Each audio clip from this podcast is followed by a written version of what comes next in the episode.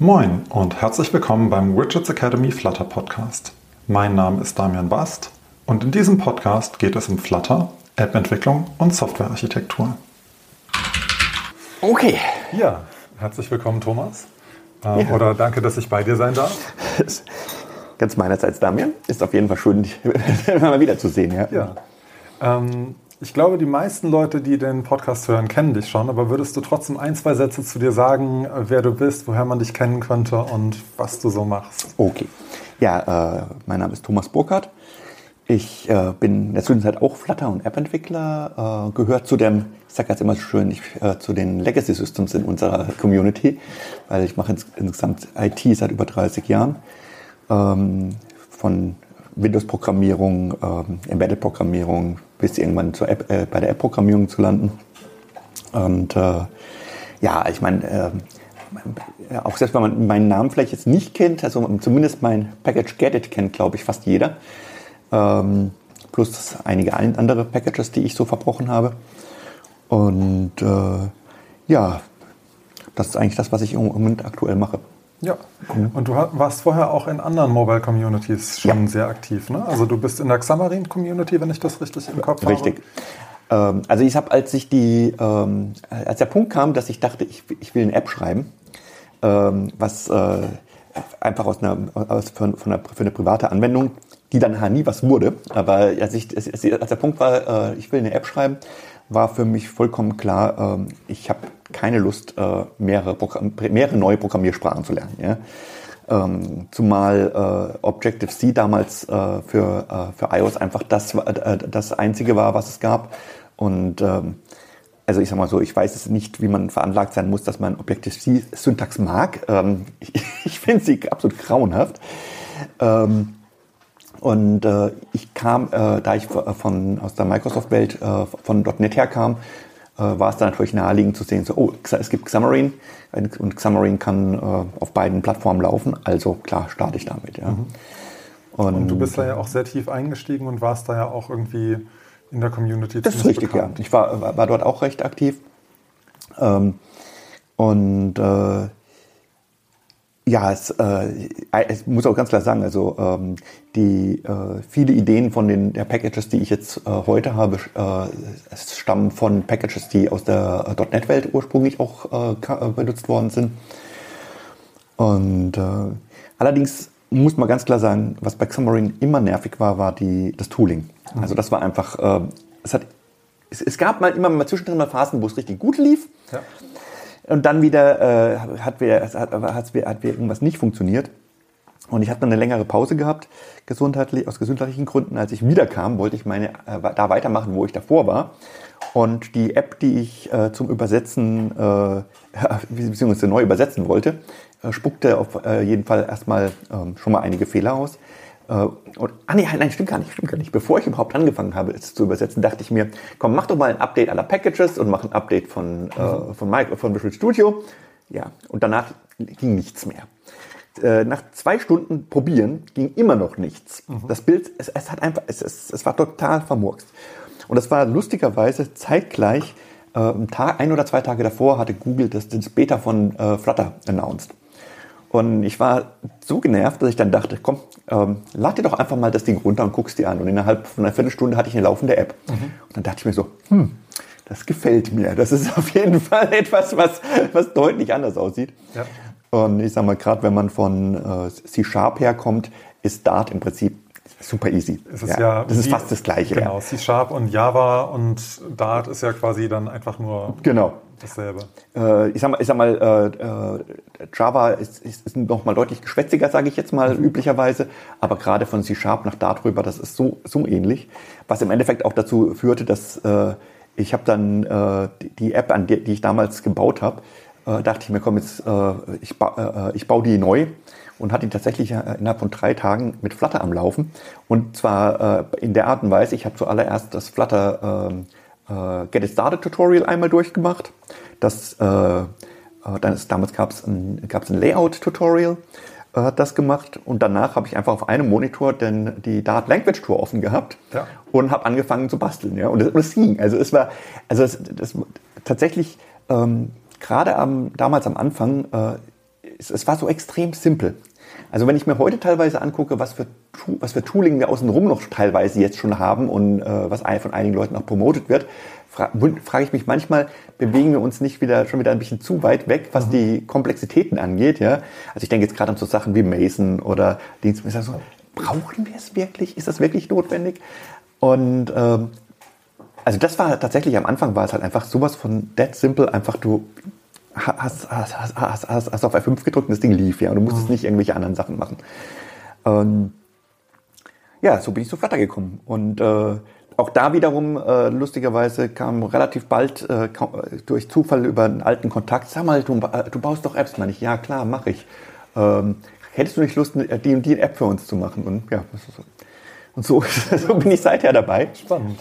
Wann, ähm, wann, kam bei dir dann der Impuls, äh, dass du Get It entwickeln wolltest oder wann hat dir das gefehlt? Weil das ist, ist ja im Endeffekt eine, also die Dependency Injection von Get It, ich kenne die aus der Java-Welt so. Mhm.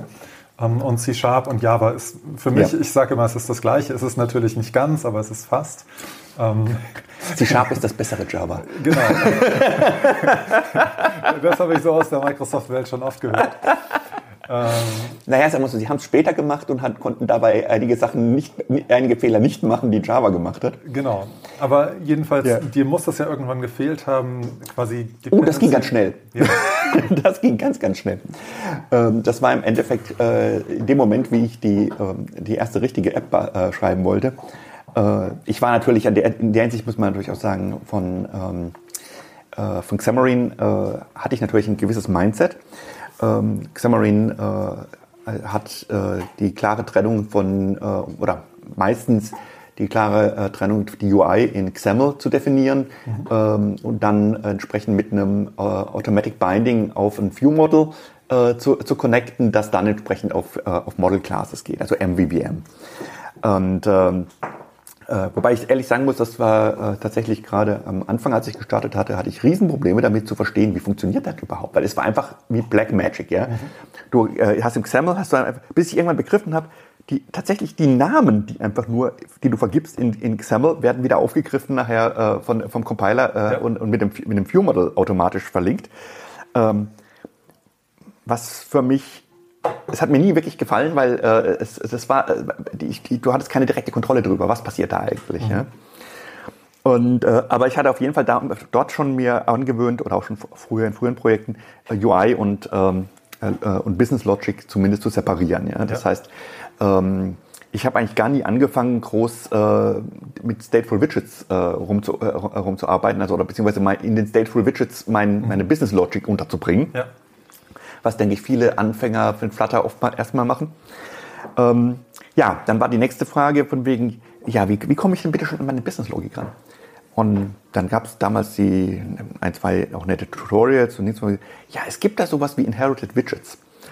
Und äh, zu meiner Schande muss ich gestehen, ich habe es nicht geschafft, Inherited Widgets so zum Laufen zu bringen, dass sie, äh, wenn, die, wenn, ich, wenn ein, äh, ein äh, Datum sich ändert, dass die UI sich aktualisiert hätte. Mhm. Also ich konnte zwar auf mein Objekt zugreifen, ja, ja. Dass ich, aber, aber es wurde äh, die, äh, äh, die Änderungen wurden nicht, äh, nicht weitergereicht. Und ich war nicht der Einzige damals, der mhm. das Problem hatte. Also äh, ich erinnere mich, äh, ähm, wie, äh, das, damals gab es äh, äh, Scope Model äh, wurde dann äh, ähm, ent entwickelt. Ja. Ähm, ich weiß nicht, ich, bin, ja, ich habe den Namen leider gerade nicht im Kopf. Äh, er hatte nämlich auch anfangs Probleme damit. Mit, dem, ich weiß, wir hatten damals noch diskutiert. Ja, ja, und das war eigentlich so der Punkt, dass ich dann dachte mir, Mensch, äh, in .NET, da hast du einfach einen Service Locator namens Splat verwendet äh, von der Annie Betts. Und das war einfach total äh, that simple. Ja? Ich meine, damals hatten wir, ähm, muss, muss man dazu wissen, in C Sharp ähm, ist Reflection ja ganz natürlich zu haben. Ja? Mhm, ja. Dementsprechend äh, gab es dort ähm, relativ viele Ansätze äh, mit äh, IOC-Containern. Äh, das heißt also, äh, wobei es dann so war, dass, die, äh, dass deine Objekte, deine Business-Objekte in diesem Container automatisch oftmals angelegt worden sind, rein basierend auf, ähm, ähm, auf, auf, auf, Namensgebung sozusagen. Mhm. Also und zwar ähm, Configuration by Convention Ja. Äh, das, ja. Wie es beispielsweise von, von Ruby ganz stark äh, hereinkam. Ja? Ähm, was aber auch, was damals auch für mich aber auch immer schon zu sehr nach Black Magic war, nach dem Motto, vor allem weil, also ist das eines der größten Probleme von Systemen, die ähm, Configuration by Convention haben, meiner Meinung nach ist, wenn du, wenn neu, Leute neu in ein, auf eine in unbekannte Codebase stoßen, mhm. haben sie keine Chance darin, sich mittels der IDE zurechtzufinden. Ja? Also, ja. Weil, äh, weil, der, der, weil der Link zu wissen, ja, wenn das Verzeichnis die und den Namen und die, die Struktur hat, wird es automatisch nachher da eingebunden, ja. ist normalerweise nicht in den IDEs greifbar. Ja, ja, genau. Es ist ja bei Android, finde ich, das ist so ein Beispiel, wo du, du musst wissen, dass du diesen Ordner anlegen kannst und darin eine Datei mit dem und genau. dem Namen und dann funktioniert es. Aber wenn du das nicht weißt, findest du es nicht raus. Ge genau. Und äh, das war sozusagen, äh, deshalb habe ich äh, während der .NET World äh, bin ich nie mit, den, mit diesen IOC-Containern warm geworden. Ja. ja? Äh, aber die, äh, das Thema ähm, äh, Service Locator war einfach total eingängig. Mhm. Äh, es ist auch, es ist echt lustig. Also es, es, äh, das war eine Zeit, also gerade in der Zwischenzeit ist das eigentlich ziemlich vom Tisch, aber das wurde heiß diskutiert auf allen möglichen Foren. Die Theorie, dass äh, Service Locator wäre ein Anti-Pattern und äh, mhm. soll man nicht machen, etc. Irgendwann bin ich auf einen sehr schönen Artikel von David Fowler gestoßen, wo er noch mal, wo, wo er die Ehrenrettung des, äh, des Service Locators betreibt und erklärt von wegen so, das ist gar kein Anti-Pattern. Ist auch okay. Ähm, aber in einigen Diskussionen mit Freunden kamen wir aber auf den Punkt, das ist eine vollkommen akademische Diskussion. Ja, am Ende muss das funktionieren. Ja, ne? der, der, Punkt ist, wir werden dafür bezahlt, schnell, mhm. möglichst schnell eine fertige App zu liefern. Ja? ja. Und ob das Ding jetzt ein Service, äh, ein, äh, ein Service Locator ist, der sogar im Falle, wie ich in der ersten Version von Getit einfach gesagt habe, mach eine globale Variable, äh, äh, äh, weist dem äh, eine Get-Instanz zu und du bist, du, du bist fein, ja. Ähm, es funktioniert. Und es ist auch nicht so, dass es wirklich ein Problem ist, was einen hindert, ja. Mhm. Ähm, ich meine, wir haben natürlich, äh, wir, wir, haben, wir, haben, wir haben natürlich in, in, in der Softwareentwicklung einfach auch so einen, ja, sehr, sehr starke Trends, Moden, Hypes. Ähm, und oftmals, wenn man so ein bisschen länger dabei ist, wundert man sich immer so, Mensch, jetzt sind wir wieder ungefähr da, wo wir, was wir schon vor 20 Jahren hatten. Mhm. Ähm, beispielsweise äh, meiner Meinung nach die, äh, ist äh, TDD äh, auch ein deutlich überzogener Hype. Oder ist, auch das ist witzigerweise schon wieder etwas ruhiger geworden in der Zwischenzeit, so, mhm. man so, was man so hört. Ähm, da gibt es einen sehr, sehr interessanten, also es gibt einen, einen interessanten Talk vom, äh, von Uncle Bob. Ähm, ich bin zwar sonst kein wirklicher Fan von ihm, aber er hat einen recht interessanten Talk, wo er über die Geschichte der Informatik so ein bisschen und welche, äh, was hat dafür geführt, dass äh, wer überhaupt als Entwickler tätig ist, beispielsweise, äh, sei es, äh, warum auf einmal keine Frauen mehr in der Dings sind bis heute. Und er macht einen sehr, sehr interessanten Punkt, ähm, der meiner Meinung nach eigentlich die, mit einer der Hauptgründe für die ganzen Test-Driven Development ist, dass er sagt, ähm, wir haben einen so großen Bedarf an neuen Entwicklern, dass wir sozusagen kontinuierlich ein Riesenheer von äh, unerfahrenen Leuten haben. Mhm. Ich glaube, alle fünf Jahre tauscht sich die Entwicklergeneration durch oder es verdoppelt sie sich. Ne? Verdoppelt sich, genau, richtig. Ja, genau, den Talk hatte ich auch. Ge ja, das fand ich auch einen spannenden Ge genau. Ansatz. Ja. Und äh, dass sozusagen äh, das ein Test-Driven Development ein weiterer Versuch ist, äh, diese Unerfahrenheit in den Griff zu kriegen, indem man ein möglichst klares Framework gibt, wie ist zu arbeiten, mhm. an dem sich die Leute entlanghangeln, ähm, um, äh, um damit die Qualität äh, weiterhin hochzuhalten, auch wenn wir laufend unerfahrene Leute reinkriegen. Mhm. Ja? Und äh, da ist mit Sicherheit was dran. Ähm, ja, ich glaube, das ist ein guter Punkt. Also wenn ich darüber nachdenke, wie ich eine neue App starte, dann überlege ich, wie erfahren sind die Leute, die am Anfang und über die Lebenszeit damit arbeiten. Mhm.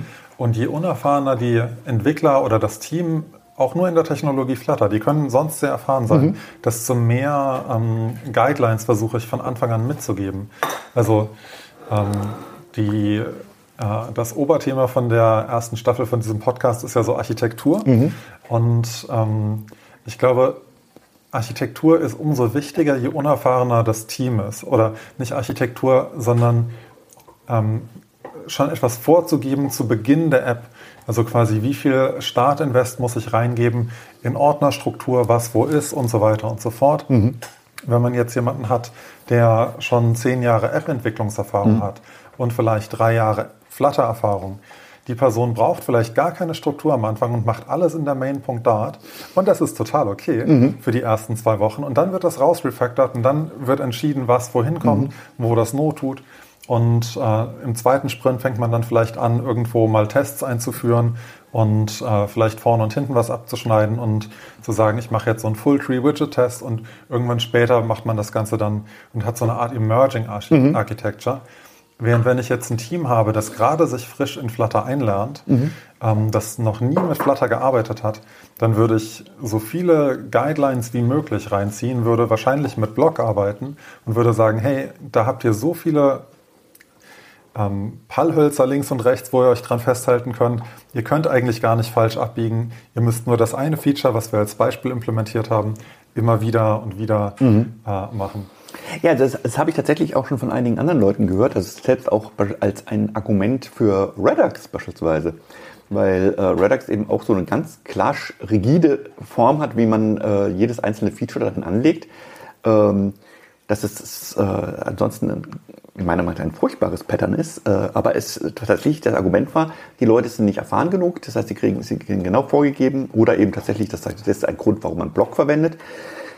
Ähm, ja, es ist, es ist schwierig, meiner Meinung nach. Also es ist, ähm, wir haben tatsächlich ein, ein Problem, glaube ich, äh, dass viele Entwickler, ähm, die auch gerade zu Flutter stoßen, ähm, aus, der, aus dem Webumfeld kommen und nie gelernt haben, äh, wirklich sehr stark objektorientiert zu denken. Und das ist wirklich sowas, äh, ich meine, ich, ich habe äh, ich, ich, ich hab, äh, vor 20 Jahren im äh, äh, Coachings äh, zum Thema Object-Oriented Design nach, nach Grady Boot gehalten ähm, und habe das, das hohe Lied des, äh, das Rational Unified Process ges gesungen. Ähm, das heißt, gewisse, gewisse Denkschemata sind bei mir einfach tiefst, zutiefst mhm. verwurzelt. Ja? Und äh, das ist, damit ist man, geht man ganz anders an so Probleme ran, wie wenn ich äh, sozusagen weiß, okay, ich weiß, wie ich jetzt ein, ein, mit Widgets eine Page mache und jetzt habe ich hier eine Anforderung von der App. Wo fange ich eigentlich an, ja? ja? Was würdest du denn jemandem empfehlen, der jetzt gerade aus der Webtechnologie zu Flutter rüberwechselt und das erste Mal so wirklich mit Objektorientierung in Kontakt kommt? Also wie kann so eine Person sich einarbeiten oder ähm, ja, genau. Was wären so deine Tipps? Also ich glaube, was für mich, was, was bei mir äh, in der, äh, wenn ich zurückdenke, eine unglaublich starke ähm, ähm, Spuren hinterlassen hat, war tatsächlich das klassische ähm, Gang of Four Book, die äh, Design Patterns. Mhm. Und zwar weniger, äh, dass ich diese Design Patterns ähm, im normalen Alltag verwende, mit Ausnahme vom Singleton, ähm, sondern dieses Buch, auch wenn es schon einiges äh, schon relativ alt ist, äh, einfach, es, ich kann empfehlen, es wirklich von vorn bis hinten einfach mal zu lesen mhm. und zu versuchen nachzuvollziehen, was tun die da. Und äh, dabei kriegt man tatsächlich ein ganz anderes Gefühl dafür, was kann ich eigentlich mit, äh, mit Objekten tun? Was kann ich mit Vererbung tun? Wie kann, wie kann ich Beziehungen zwischen Objekten haben? Ja? Also dieses, ähm, die, äh, wenn, wenn ich über Objekte nachdenke, dann sehe ich im Prinzip ein, äh, ja, tatsächlich ein, ein, ein, ein, Raum von, äh, von Blasen, die, mit, äh, die, äh, die, die, äh, die, entsprechende Verweise miteinander haben. Und ich denke in, diesem, in der Struktur. Mhm. Und äh, tatsächlich glaube ich, dass The, The Gang of Four, das Design Pattern Book ähm, ist dafür wirklich gut. Mhm. Ja. ich bin nicht der Fan, der Meinung, auch da gab es natürlich damals wiederum eine totale übertriebene Hype ähm, Pattern für alles Mögliche anzulegen und sonstiges, ich, ja. halte ich für absolut nicht, nicht zielführend. Aber das Buch an sich ist einfach super gut, um, äh, um Objektorientierung besser zu verstehen. Ich glaube, das ist ein sehr guter Punkt, das Buch zu lesen, nicht um alles daraus dann direkt anzuwenden, sondern einfach nur, um mal zu sehen, was ist möglich und welche Denkmuster gibt es und wie funktionieren diese ja. Denkmuster in der Objektorientierung. Ja. Weil es kommt ja aus der Java-Welt, wenn ich das richtig im Kopf habe. Äh, ja, ich, ich, bin, ich, bin, mir sogar nicht mehr sicher, ob das nicht sogar äh, aus dem Smalltalk-Bereich sogar ah, okay. Nicht ja. äh, herauskommt. Das Buch selber hält sich ja äh, relativ zurück, was die was Sprache angeht, ja. was Programmiersprache angeht. Ähm, aber tatsächlich, es ist ein äh, ja, die, einfach überhaupt eine Vorstellung davon zu bekommen, was sind eigentlich, was sind Objekte, ja? Mhm. Wie, äh, ich meine, man muss ja auch ganz ehrlich sagen, ich meine, wir leben in der Zwischenzeit äh, sind wir so verwöhnt, wenn ich eine Liste mache, mache ich, äh, schreibe ich List, Typ und ich kümmere mich nicht drum. Ja. Äh, es gab eine Zeit, da habe ich Listen von Hand implementiert mit Pointern, ja. ja. Und das ist tatsächlich sowas, äh, was glaube ich vielen heute fehlt, weil was ist, wenn, wenn ich wenn, wenn ich einmal verstanden habe, was ist ein Pointer äh, und äh, was muss ich tun, wenn ich ein, ein Element in eine verlinkte, verkettete Liste einhänge, welche Pointer muss ich wohin setzen? Damit habe ich schon mal ein ganz anderes Verständnis dafür, was ist eine, Referenz, was ist ein Verweis. Ja? ja? Und das fehlt, glaube ich, tatsächlich heute vielen Leuten. Also das ist gerade ähm, auch, wenn man dann das erste Mal quasi da reinläuft, dass äh, eine Liste hier Call by Reference ist ja. in Dart, was halt unglaublich, also natürlich, das, man erwartet das, wenn man in eine neue, also wenn man von anderen Sprachen kommt, wo man das schon kennt, erwartet man das. Aber viele, die jetzt ähm, in Dart starten, erwarten das vielleicht nicht. Ja. Und das ist schon ähm, ja. Richtig. Was, wie kann es sein, dass ich ein Objekt in zwei Listen äh, äh, einordnen kann und wenn ich in der einen Liste das Objekt verändere, verändert sich es auf der anderen auch? Genau. Das sind Dinge, das ist nicht selbstverständlich. Man denkt ja. vielleicht erstmal von wegen so, nee, ich, ich, ich weiß das doch zu. Dabei ist es nur eine Referenz, die ich zuweise. Ja? Oder Sachen wie äh, Gleichheit, also dass das, äh, wie das in Dart gehandhabt wird. Das mhm. ist ja auch so ein Thema, was, glaube ich, gerade wenn man anfängt zu testen, ich vergleiche zwei Objekte, die mhm. inhaltlich gleich sein sollten, aber sie sind nicht gleich.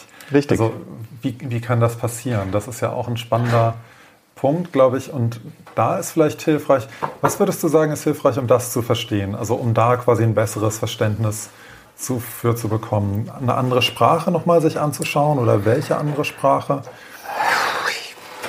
Ich glaube, es ist heute wirklich schwierig, ähm, weil du müsstest dich tatsächlich nochmal mit einer, dann wäre ganz klassisch tatsächlich mal, äh, also mit C was zu machen, ist mhm. beispielsweise durchaus mal eine Überlegung.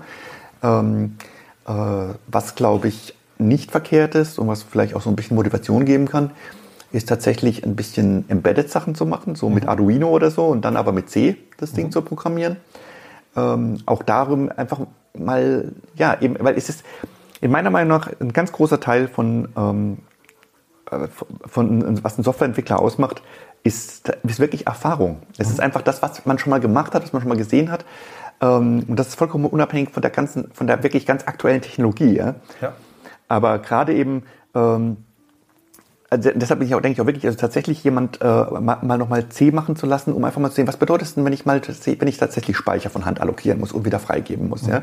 ja. Ähm, das sind Sachen, die wirst du zwar nicht täglich brauchen, aber spätestens, wenn es darum geht, jetzt habe ich da eine C-Library und ich will die mit FFI einbinden, äh, ja, wie, was? Ich muss das Sachen wieder freigeben. Mhm. Äh, warum? Ja, also das sind so Dinge, wo ähm, äh, was, was, was, was, wirklich, äh, was wirklich fehlt heute, ist das ein ich weiß es nicht. Es Oder halt ein mentales Modell auch zu haben, was unter der Haube passiert, ja. finde ich. Mir hat es total geholfen, das ähm, Buch über den Compilerbau zu lesen, das äh, von Bob Nystrom ah, geschrieben wurde. Das habe ich noch nicht, das hatte ich, habe ich noch nicht gelesen. Also, aber ich kann mir vorstellen, dass das ein sehr, sehr, äh, äh auch wirklich sehr, sehr interessant und hilfreich ist. Ja, und das, das ist, ist total, äh, also man kann das als Abendlektüre lesen. Okay. Also man sollte natürlich die Beispielaufgaben implementieren, aber wenn man es nicht tut, kann man es wirklich auch äh, als Einfach Abendlektüre so okay. ähm, vorm okay. Einschlafen lesen. Das ist echt ja, schön. Ja, ja, das macht wirklich Spaß. Ja. Ja, okay, ähm, jetzt sind wir ein bisschen abgedriftet. Genau. Ähm, die, die, Frage war, wann ich, war, äh, äh wann kam ich zu Get It? Ähm, ja, äh, für mich war dann einfach klar, ähm, Mensch, ich, äh, oder beziehungsweise nachdem ich, ich habe verstanden, okay, Dart kennt, hat Streams, es gibt einen Stream Builder. Damit hatte ich im Prinzip, war für mich schon mal die Hälfte klar, äh, okay, gut, wie aktualisiere ich meine Oberfläche? Weil äh, Streams kannte ich von .NET, mhm. Ähm, Streambuilder macht es Sinn irgendwie. Äh, also bin ich hingegangen, habe äh, den äh, mehr oder weniger die API, API von Splat nach Dart übersetzt mhm. und hatte Get It. Und damit war einfach schlicht ganz klar, dass ich meine, meine Business-Objekte, ähm, äh, die, die, hatten alle entsprechende äh, Streams als Properties die habe ich mit in Gedit registriert. Damit konnte ich in der UI darauf zugreifen und ich war eigentlich okay. Das heißt, ich brauchte nicht mehr. Hast du dann mit Change Notifiern gearbeitet oder hast du dir eigene Objekte gebaut, die Streams ähm, exposen? Nee, e-, eigene Objekte, die Streams exposen. Äh, Change Notifier äh, waren damals, äh, das, das, ist interessant. Äh, das gab die zwar auch, äh, äh, es gab die zwar. Ich glaube, eines der größten Probleme tatsächlich, warum ChangeNode bzw. Value Notifier mir damals nicht so ins Auge gestochen sind, dass es damals keinen Value Notifier Builder gab, sondern nur den, es gab den Animated Builder. Ja. Ähm, was einfach nicht sich nach etwas anhört, was damit zu tun hat. Mhm. Und, äh, äh und Streams kannte ich, also waren für mich erstmal klar, äh, ich mache meine Business-Objekte, äh, die, äh, die, entsprechend alle, die entsprechenden Properties, die äh, aktualisiert werden sollen, werden als Streams exportiert. Ähm, ich bin ein ganz großer Fan von Manager-Objekten. Ich weiß zwar, dass manche Leute finden das furchtbar. Ähm, es ist auch nicht so furchtbar einfallreich, einfach einen Manager irgendwo hinten dran zu hängen. Mhm. Ähm, aber was Manager-Objekte für mich sind, ist einfach eine Möglichkeit, dass ich sage, ich gruppiere ähm, gewisse Funktionalitäten, die semantisch zusammenhängen, ja, in, in, ein größeres Objekt. Ja. Und das würde dann mehrere Streams exposen. Genau. Du hast verschiedene Stream-Bilder, die jeweils nur auf einen Stream listenen. Richtig. Deswegen ist es nicht so schlimm, dass das Ding so groß ist. Genau. Richtig. Okay. Genau. Also ähm, im Gegensatz zu, ähm, das ist auch ganz lustig, ich kriege ja immer mal wieder, ähm, was ich so an, an Issues für, äh, für Get bekomme. Mhm. Und es gibt eben sehr viele Leute, die tatsächlich äh, einzelne Blogs in Get registrieren. Ja? Mhm, ja? Und wo ich dann denke, so, Mensch, warum, warum, warum wollt ihr die alle, in, äh, macht doch einfach ein größeres Objekt, das mehrere Blogs enthält, die irgendwo zusammengehören auch. Ja? Mhm. Ähm, nee, die registrieren die alle einzeln und greifen dann wieder einzeln darauf zu. Also, ähm ja, aber das ist tatsächlich ein Pattern. Also ähm, habe ich anfangs auch gemacht. Also mhm. ich habe anfangs ähm, eine der ersten größeren Apps, die ich gebaut habe, war mit Blog und Getit. Mhm. Ich weiß gar nicht, ob wir sogar noch äh, Injectable oder sowas verwendet haben. Es gab ja so einen ja. Annotation-Bilder, der dann quasi alles. Der Getit automatisiert. Äh, genau. Äh, ja. mhm. Und ähm, damals haben wir dann quasi alle Blogs quasi in die Blogbilder über Getit reingezogen, mhm. anstatt das über eine Tree zu machen, wie das jetzt die Blog Library empfiehlt. Mhm. Ähm, ich glaube primär, weil wir dann auch Abhängigkeiten untereinander hatten und wir wollten quasi äh, besser von einem Blog in den anderen Blog irgendwie die miteinander reden zu lassen. Natürlich könnte man mit dem Manager-Objekt quasi Internes das besser äh, zusammenfassen. Ja. Aber ich glaube, das ist, äh, wie du sagst, sagtest, so diese Schulen, die verschiedenen ja, oder Strömungen, wo man sagt, hey, große Objekte wollen wir mhm. vermeiden, wir wollen versuchen, äh, Sachen zu scopen auf vielleicht ein Widget. Also viele Blocks sind ja schon oder werden größer gebaut als nur ein Widget. Ich bin momentan ein Freund davon zu versuchen, quasi ein State-Objekt, wenn man so will, als Widget-Model zu betrachten mhm. und quasi für ein Widget ein UI-Model zu haben. Mhm. Und dann ähm, so eine Art Repository oder Service-Layer zu haben, wo dann die eigentliche Logik drin liegt und das mhm. andere ist wirklich nur UI-Logik. Also mhm. ähm, in der Clean Architecture könnte man das auch Use Case nennen oder wie auch immer, aber es ist quasi irgendwie so ein Mittelbau, der quasi nicht UI ist und nicht Data, sondern irgendwie die Business Logic mhm. äh, dazwischen zieht. Ähm, aber je nachdem, wo ich unterwegs bin, denke ich manchmal auch, man könnte auch wirklich nur mit einem Stream Builder und äh, ganz, ganz simpel alles in eine Klasse packen und von da aus mhm. arbeiten. Ja, äh, für mich jetzt äh, hat, ähm, haben diese größeren Manager-Objekte außerdem noch eine andere ähm, ähm, äh, Eigenschaft, die ich ganz praktisch finde. Ähm, ich kann sie einfach, also zum einen ist das natürlich so, dass man äh, ich, find, ich finde meine Sachen eher einfacher, weil mhm. äh, beispielsweise wir haben bei uns einen User Manager, der ist einfach zuständig für alles, was mit Authentifizierung, mhm. Benutzer erzeugen. Die, ich weiß einfach, das ist da drin. Ja? Ähm, und gleichzeitig ähm, habe ich die Möglichkeit, äh, äh, relativ einfach äh, ein solches Manager-Objekt zu mocken. Okay, das wäre nämlich meine nächste Frage. Weil äh, beispielsweise ich, ich, äh, ich gehe normaler, ich gehe eigentlich fast immer hin, dass ich das Interface des Managers als abstrakte Klasse definiere. Okay, warum? Weil ich dann mittels, äh, mittels Gedit äh, einfach äh, die Implementier Implementierung switchen kann. Weil ich registriere dieses Manager-Objekt mit der abstrakten Klasse mhm. plus einer konkreten Implementierung bei der Registrierung. Mhm. Äh, das heißt, wenn ich das Ganze gegen einen Mock austauschen will, registriere ich sie einfach mit dem Mock-Objekt dieser Klasse. Aber könntest du, oder bisher vor Dart 3 gab es ja noch nicht die Modifier, wäre es nicht auch möglich, dass du einfach ähm, die konkrete Implementierung nimmst und dann der Mock implementiert quasi deine konkrete Implementierung? Ähm, Weil dann sparst du dir quasi einmal die komplette Definition von Ja. einem Interface. ja, das ist, Also- richtig, das ist richtig. Das richtig. Hat es einen Grund oder kommt das noch so aus deiner C-Sharp? Weil also in der Java-Welt macht man das ja überwiegend oder Also, also, also äh, ich muss ganz ehrlich sagen, für mich hat es auch eine, ähm, der, äh, hat es auch den, die Funktion, klarer zu sehen, welche ähm, Elemente sind denn public von so einem, von so einem Objekt. Okay, ja, das ergibt Sinn. Ähm, und äh, also ich, ich, ich teilweise wünsche ich mir Header-Files zurück, ja. Also Ja, äh, weil, äh, weil, weil wenn ich einen Riesenfile, äh, ich meine, Dart sagt von wegen, wir sollen auch einfach globale Funktionen verwenden, ja. Ja, das ist schön und gut, aber dann habe ich einen Riesenfile und ich versuche zu sehen, was ist eigentlich überhaupt drin, ja. Ähm, und äh, das ist tatsächlich, dass ich eben sage, okay, nee, ich habe eigentlich, ich definiere ganz gern mir eine, eine abstrakte Klasse als, äh, als Interface und, ähm, und mache damit auch ganz klar, ähm, alles andere ist sozusagen ist, ist, ist nicht public, was innen drin Ja. ist. Ähm, aber es ist tatsächlich sicher eine Stilfrage auch, ja. Also das Ich denke gerade, es reduziert so ein bisschen die Magie. Ne? Also man hat wieder mehr Boilerplate, wenn man so will.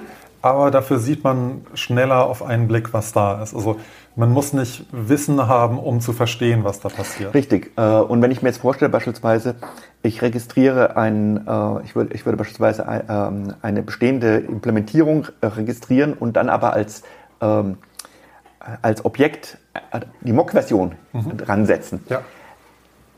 Das sieht einfach für mich nicht, nicht so, ein- es, es, es sieht einfach, also es ist einfach nicht klar für mich. Ja? Also ich verstehe, was du meinst. Es Ja. ist, äh, aber das voll- vollkommen richtig, es ist nicht mehr Boilerplate. Also ich wünsche mir auch, eine, eine von den Refactorings, die ich mir wünsche, die immer noch fehlen, ist Extract Interface, eine von einer bestehenden äh, Java äh, äh, äh, Dart-Klasse, Ja. einfach ein Abstract, äh, die abstrakte Klasse rauszuziehen, ohne dass ich, äh, dass ich das direkt machen könnte. Das geht indirekt, wenn du eine neue Klasse schreibst, die Implements macht und dann bekommst du ähm, Create Overrides. Okay, und dann kannst du das wieder raus. Ja, okay. Also es ist nicht schön, aber es geht. Nee, also es so ist mache ich das, wenn ich mir ein Interface nachträglich bauen muss. Okay, Äh, okay, das so okay, das ist auch eine Methode. Ja. Ich gehe dann meistens hin, kopiere und lösche einfach raus. Aber Ja, es ist, äh, ja. genau. Aber das wäre so, so eins von den Refactorings, was schön wäre, die zu haben. Ja. Stimmt.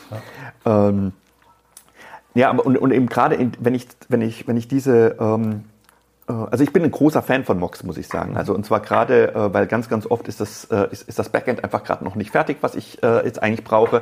Oder ich möchte einfach sicher gehen, dass ich alle Varianten, die es gibt, soll der Mock bitte mal kurz äh, auch wirklich mir liefern, ohne dass ich jedes Mal äh, das, das Backend triggern muss.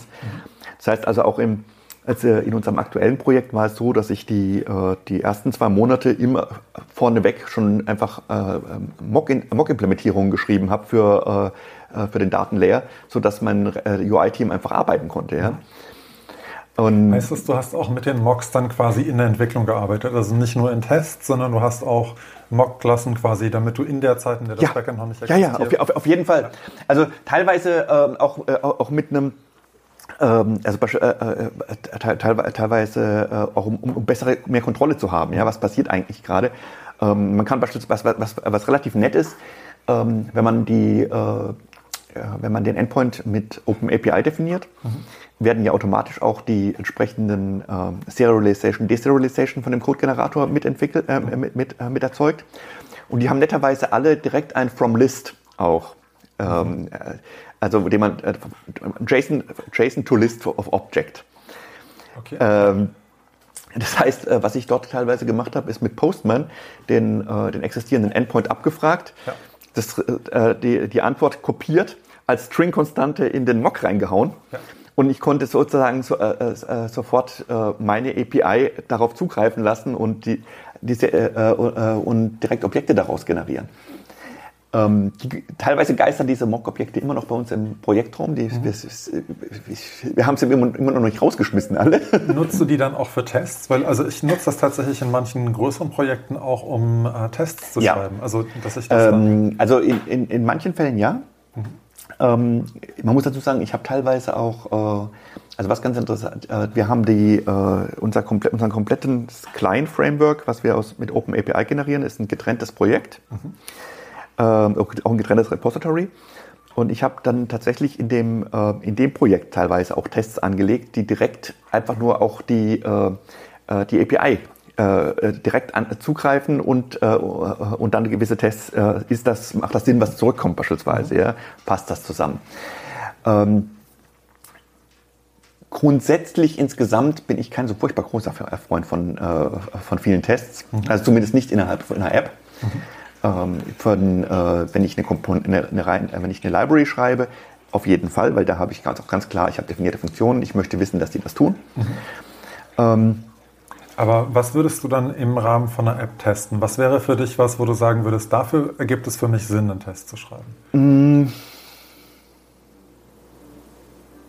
Eigentlich immer da, wenn es beispielsweise etwas komplexere Algorithmen sind, wo ich weiß, äh, ich, ich, ich, verarbeite Daten in einer gewissen Art und Weise, mhm. wo, wo, ich ein klares Input und Output habe sozusagen. Und ich möchte sicherstellen, dass, dieses, äh, dass diese Funktionalität immer noch funktioniert, auch wenn ich ein Refactoring mache. Ja. Das heißt, du würdest überwiegend ähm, Business Logic. Unit-Tests ja. für Business Logic machen, ja. ähm, weniger Widget-Tests oder. Also Widget-Tests meiner Meinung nach machen nur dann Sinn, wenn ich viel Zeit und Geld habe. Also sagen wir so, wenn ich bezahlt werde äh, per Hour und der Kunde will unbedingt äh, optimale Sicherheit und hat viel, viel Geld, äh, das ist dann, ich würde mal sagen, das Very Good Venture Prinzip. Mhm.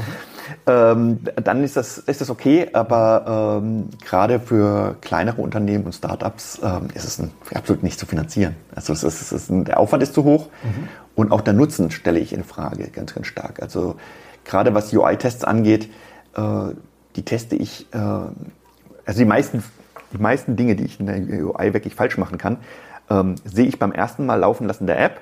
Ähm, oder irgendwo wird eine Exception geschmissen und ich krieg's nachher in Sentry, mhm. äh, wenn, wenn, wenn irgendwas nicht tut.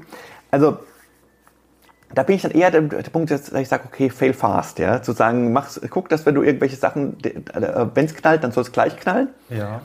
äh, dass ich die, äh, dass ich die, dass ich die Meldung kriege. Ähm, Spannend, weil also ich habe glaube ich, einen ganz anderen Ansatz. Mhm. Also ich versuche eher mehr UI-Tests zu schreiben mhm. und tatsächlich ersetze ich manchmal Unit-Tests von kleineren Sachen eher dann mal durch einen UI-Test mhm. und selbst UI-Tests ersetze ich manchmal durch Golden-Tests, weil das im Endeffekt das alles mit abbilden kann. Also, ja, aber deine Golden-Tests können keine Funktionalität abbilden. Doch, wenn ich vorher durchklicke. Ich kann ja den Golden-Test wie einen Widget-Test behandeln und ich kann ja die komplette App Ach so. fahren. Okay. Also ich mhm. kann wenn ich einen Full-Tree-Test mache, habe ich ja die Business-Logik drin mhm.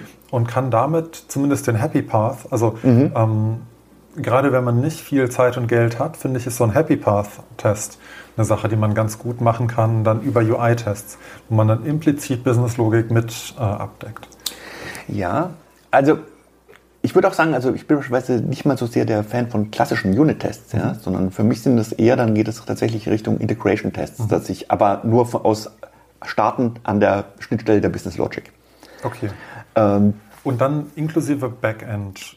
Teilweise, also, je nachdem ja. Mhm. Also das ist, wenn es, äh, also entweder inklusive Backend oder tatsächlich, dass ich dann halt eben sage, okay, ähm, spätestens auf der Service-Layer-Ebene äh, schmeiße ich einen Mock rein, der mir ein mhm. definiertes äh, äh, Datum gibt. Ja. Ähm, ich glaube, äh, ein Grund oder was, ähm, was wichtig ist, mein äh, mein Ziel ist es eigentlich, wenn ich die, äh, die Business-Logik schreibe, ähm, das Interface zur UI so zu machen, dass die UI eigentlich nichts mehr falsch machen kann. Mhm. Also es, ja. soll, es, sollte wirklich extrem einfach zu benutzen sein. Ähm, und weil ich sage mal, äh, dass, ja, eben, dass, dass, dass es eigentlich sehr schwer ist, äh, wirklich auf der UI-Seite nochmal Fehler reinzubauen. Ja? ja, die UI sollte nichts darüber wissen müssen, wie die Business-Logik funktioniert. Genau, ne? also richtig. So. Die soll einfach nur darstellen. Ja. Äh, ich, gebe, ich gebe möglichst direkt äh, ihr, äh, welche Objekte sie darstellen soll, mit entsprechenden äh, Notifiern äh, dazu. Mhm.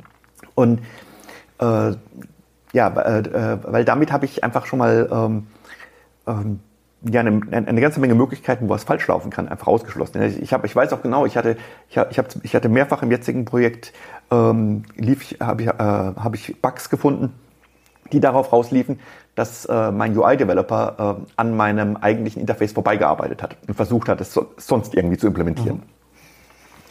Das sollte natürlich nicht passieren, sage ich jetzt mal. Ja, und wie kann man sowas sicherstellen? Also wenn man jetzt quasi im Team zusammenarbeitet, was wären denn so gute Wege, um sowas zu vermeiden, dass man da aneinander vorbeiarbeitet?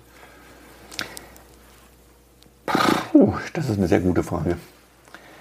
Ich sage mal, also da hängt es auch sehr stark damit, damit, zusammen, wie erfahren ist das Team, mhm. muss man sagen. Also, äh, weil ich habe im Nachhinein hatte ich mir auch überlegt, so Mensch, also dieses, äh, ähm, dieses Manager-Objekt hat eine so schön klar für sich sprechende API von den Benennungen von Funktionen. Mhm.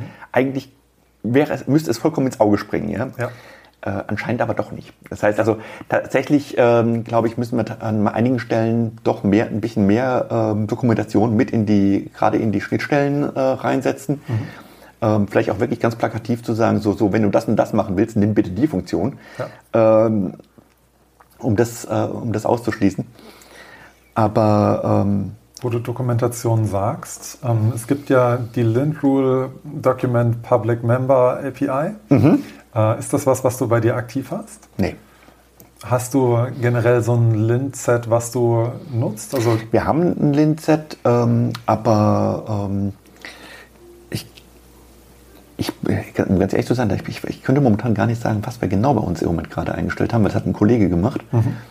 Ähm, aber ist es eher auf der strengen Ebene oder ist es eher so relaxed? Also mm. zwischen Flutter, Linz und keine Ahnung, äh, Rhythmic, alles ist aktiv? Also ich sag mal so, es ist, äh, ich würde wahrscheinlich irgendwo in der Mitte mhm. sagen. Ja? Also ich meine, wir hatten neulich einen, ähm, äh, einen interessanten Bug, ähm, wo ich auch sagen muss, da wollte ich auch nochmal schauen, dass wir, da gibt es nämlich sicher auch einen Link dafür, ähm, was mir überhaupt nicht klar war. Äh, und zwar, äh, es war in einem Vergleich wurde ein Value Listener, äh, äh, ein Value Not, Notifier verwendet und äh, ich hatte vergessen, das Punkt Value hinten dran zu hängen. Weil ich hatte, ähm, wir hatten das ursprünglich nicht als Value Notifier und haben es dann umgestellt auf einen Value mhm. Notifier. Und der Compiler hat es aber trotzdem kompiliert. Weil der Vergleich mit dem, äh, mit, dem anderen, äh, mit dem anderen Wert war sozusagen dann zwar immer false, ja. Äh, aber, äh, äh, aber, aber Dart hat es interessanterweise in dem, in dem speziellen Fall zugelassen. Weil das, okay. Und das, muss ich sagen, hatte mich ehrlich gesagt äh, echt erstaunt, äh, dass es, es wurde zwar vom Analyzer tatsächlich unterkringelt, mhm. aber der Compiler hat es, hat es in dem Fall zugelassen. Ich müsste mal genau schauen, was das war. Aber wo ich dann auch dachte, Mensch, eigentlich müsste doch vollkommen klar sein, dass das nicht geht. Ja? ja. Und, äh, es ja, gibt, spannend. Es gibt bestimmt einen Lint, der entsprechend das genauer äh, nochmal vergleicht. Genau. Ich glaube, es war tatsächlich ein Vergleich auf Null. Das war, glaube ich, das Problem. Okay. Äh, weil äh, es nullable ist oder so vielleicht? Ja, das, das könnte sein. Also es mhm. ist auf jeden Fall aus irgendeinem Grund, beziehungsweise nee, äh, ich glaube sogar, wenn du ein nicht nullable mit einem mit null vergleichst, kriegst du nur eine Warnung, ja. die dir sagt von wegen, es kann nie null sein, ja. aber es ist kein Error. Ja. Es sei denn, du hast den, das entsprechende Lint gesetzt, der das dir dann sagt. Ja? Ah, spannend. Ja. Also tatsächlich äh, ist das so eine Sache, dann das sind so diese vielen Sachen, wo man müsste noch mal was tun. Also ich ja. meine, ich, es ist ja auch echt, also wenn ich mir im Moment angucke in unserem aktuellen Projekt, ich glaube, wir haben immer noch 150 To-Do-Comments irgendwo drin. Ähm, wo aber keiner dazu kommt, sich wirklich mal darum zu kümmern. Ja, ja, ähm, ja klar. Also To-Do-Comments, man kann die ja auch als Error definieren.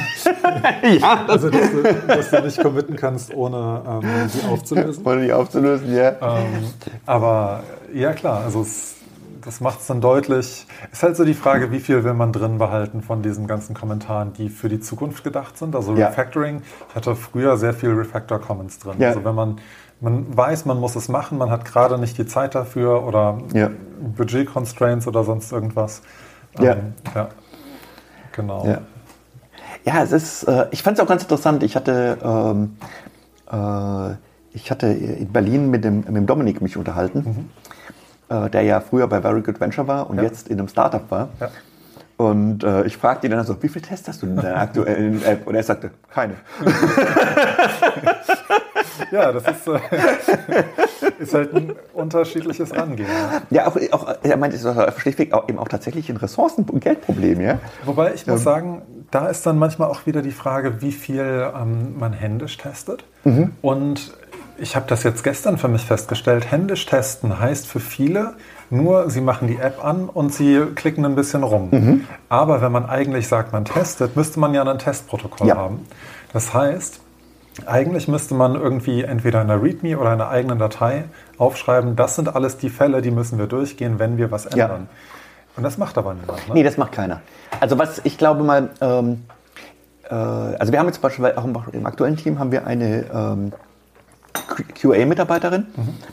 Und äh, was die aber macht, ist schlichtweg, äh, also wir, wir, wir, verwenden bei uns im, äh, im Projekt ähm, Ticket, das Ticketsystem Linear. Mhm. Und äh, sie, äh, wenn wir entsprechend ein Ticket auf QA schieben, schaut sie sich das Ticket an, mhm. was wurde dort prinzipiell getan und ja. versucht das zu reproduzieren ja. im Test. Ja. Das heißt also, damit ist sozusagen nicht, dass wir sagen, von wegen äh, neues Release, du musst jetzt die komplette App wieder durchtesten, ja. sondern ähm, es wird gezielt das getestet, was zuletzt bearbeitet worden ist. Und das ist eigentlich, denke ich, ein ganz guter Kompromiss. Also es ist ein Wobei, das ist, finde ich, also für mich zumindest in meiner Erfahrung, der, also da passieren dann Fehler, die man erstmal nicht mitbekommt, weil man was versehentlich refactored hat oder umgebaut hat, mhm. was dann in einem anderen Feature zu einem Seiteneffekt führt. Und das der QAler oder die QAlerin nicht weiß. Mhm. Und das ist der Grund, warum ich denke, dass gerade Widget-Tests und so Interaction-Tests einem oft den Hintern retten können, wenn man quasi für diese Fälle Interaction-Tests geschrieben hat. Weil klar, ich logge mich immer wieder ein, aber mhm. wie oft mache ich denn den Fall, dass ich ein falsches Passwort eingebe? Mhm. Und also das mache ich einmal vielleicht ganz mhm. am Anfang. Und wenn irgendwann unterwegs in den nächsten drei Monaten was kaputt geht, kriege ich das wahrscheinlich nicht mit und die QAler auch nicht, weil die machen das auch nicht. Noch ja, sagen wir so, meistens ist allerdings dann der Fall, oder ich sag mal so, was dann meistens noch greift, ist dann schlicht, schlichtweg äh, unsere Cent Century äh, äh, äh, äh, Registration, dass wir mitbekommen, da geht was schief. Ja?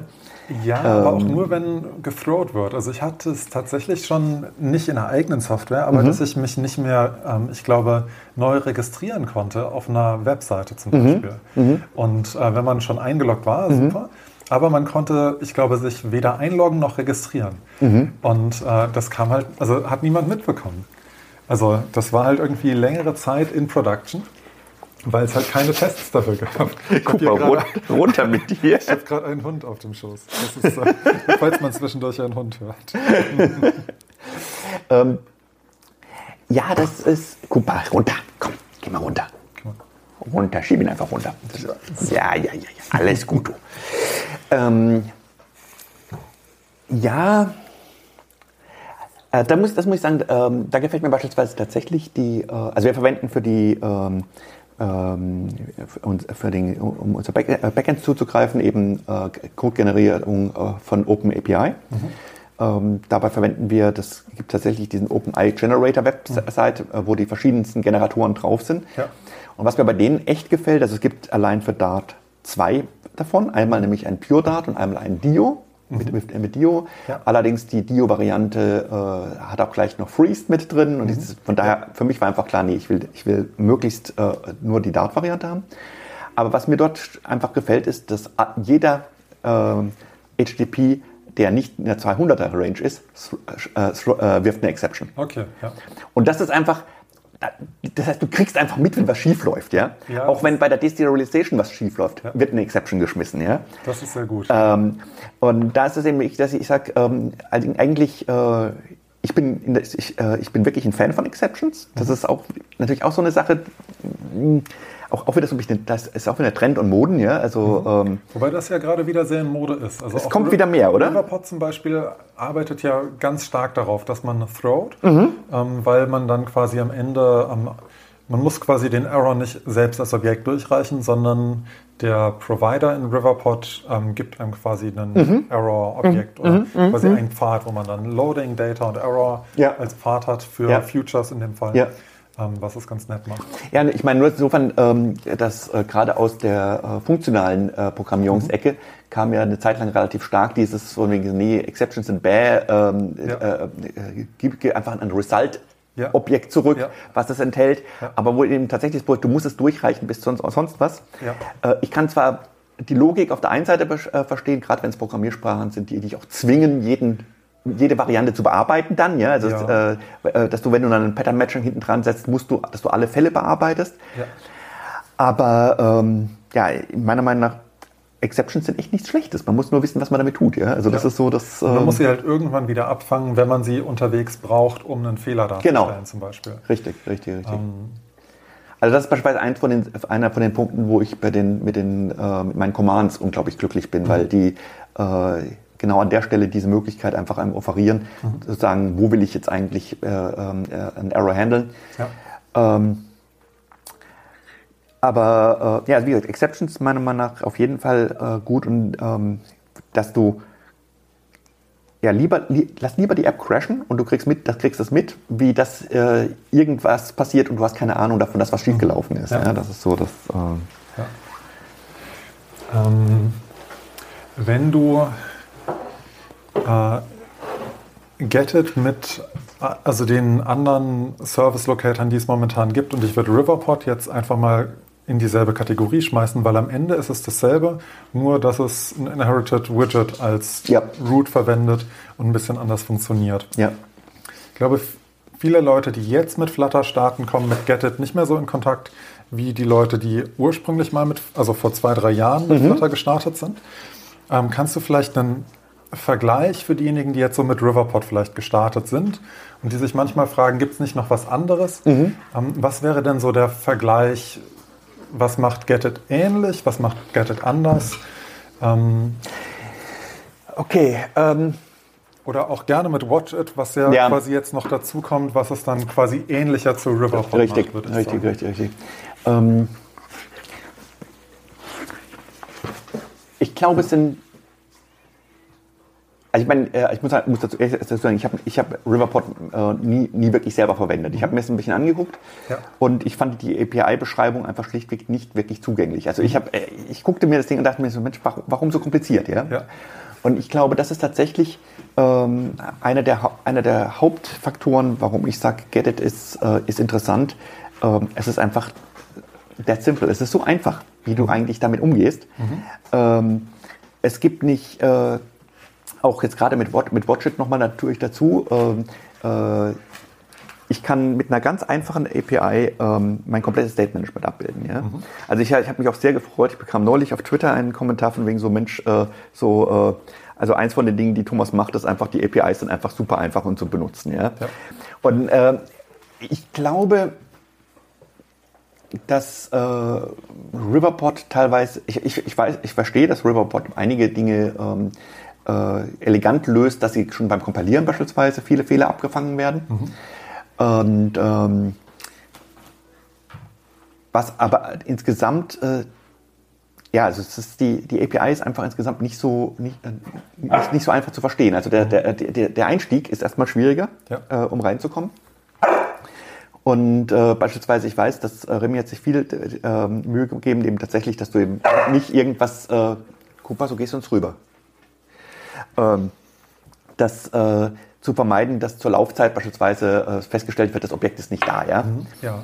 Ähm, das ist, glaube ich, ein großer Vorteil von Riverpod. Ne? Ja, ja und nein. Also ich meine, auf der einen Seite ja, mhm. auf der anderen Seite, ganz ehrlich, wenn du bei Get vergisst, ein Objekt zu registrieren, das merkst du beim ersten Start sofort, ja, weil es ist, es ist, es ist nicht da und eine Exception fliegt, ja. Also, also das sind Dinge, äh, wenn er sagt, ja, aber du kannst, manche, ja, test, also wenn du dein, dein, dein, wenn du nicht, wenn du während deiner Entwicklung nicht das Feature, was alle Features einmal, einmal getestet hast, ja, mhm.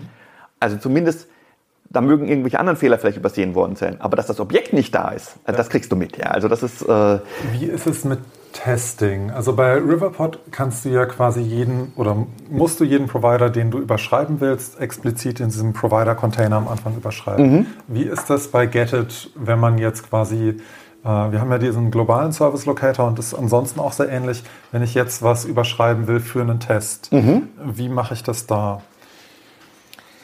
Es gibt verschiedene Möglichkeiten. Ähm, also ich meine, die, äh, was ich tatsächlich meistens mache in Tests, dass ich ganz radikal äh, die äh, an jedem in, im Setup des Tests einfach meine Objekte wieder neu registriere jedes Mal für mhm. jeden Test. Mhm.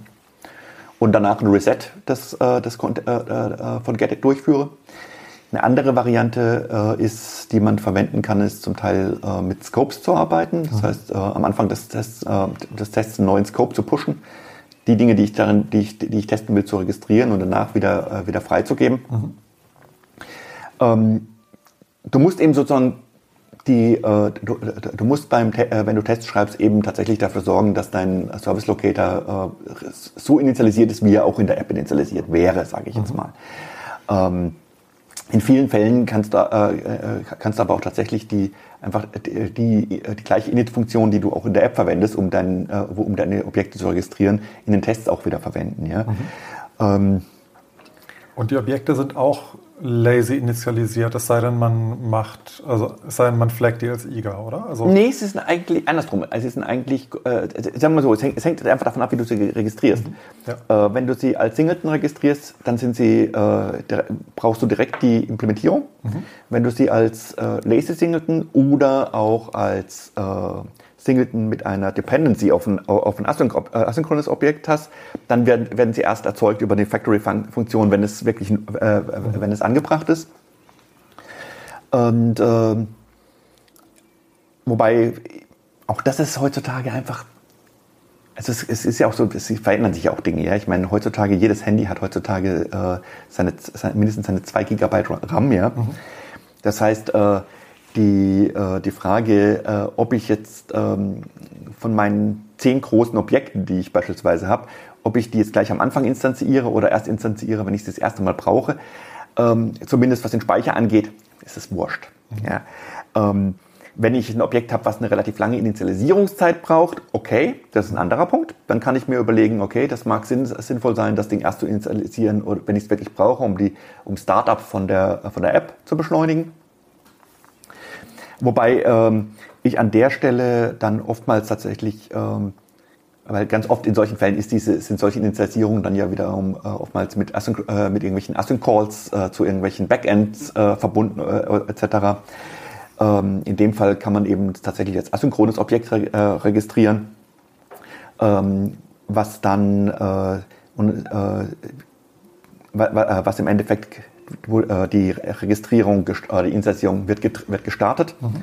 Und ein Stückchen äh, weiter in der App, in dem Moment, wenn meine erste UI, mein erster UI-Code kommt, kann ich mit einem Future Builder auf, ähm, auf, auf, die, auf die Already-Funktion warten, sozusagen, die dann, die, die dann aufgerufen wird, wenn alle asynchronen Singletons wirklich sich fertig initialisiert haben. Ja? Okay, das heißt, man wenn man jetzt in Riverport viel Future Provider verwendet, was glaube ich so ein relativ übliches Pattern ist, mhm.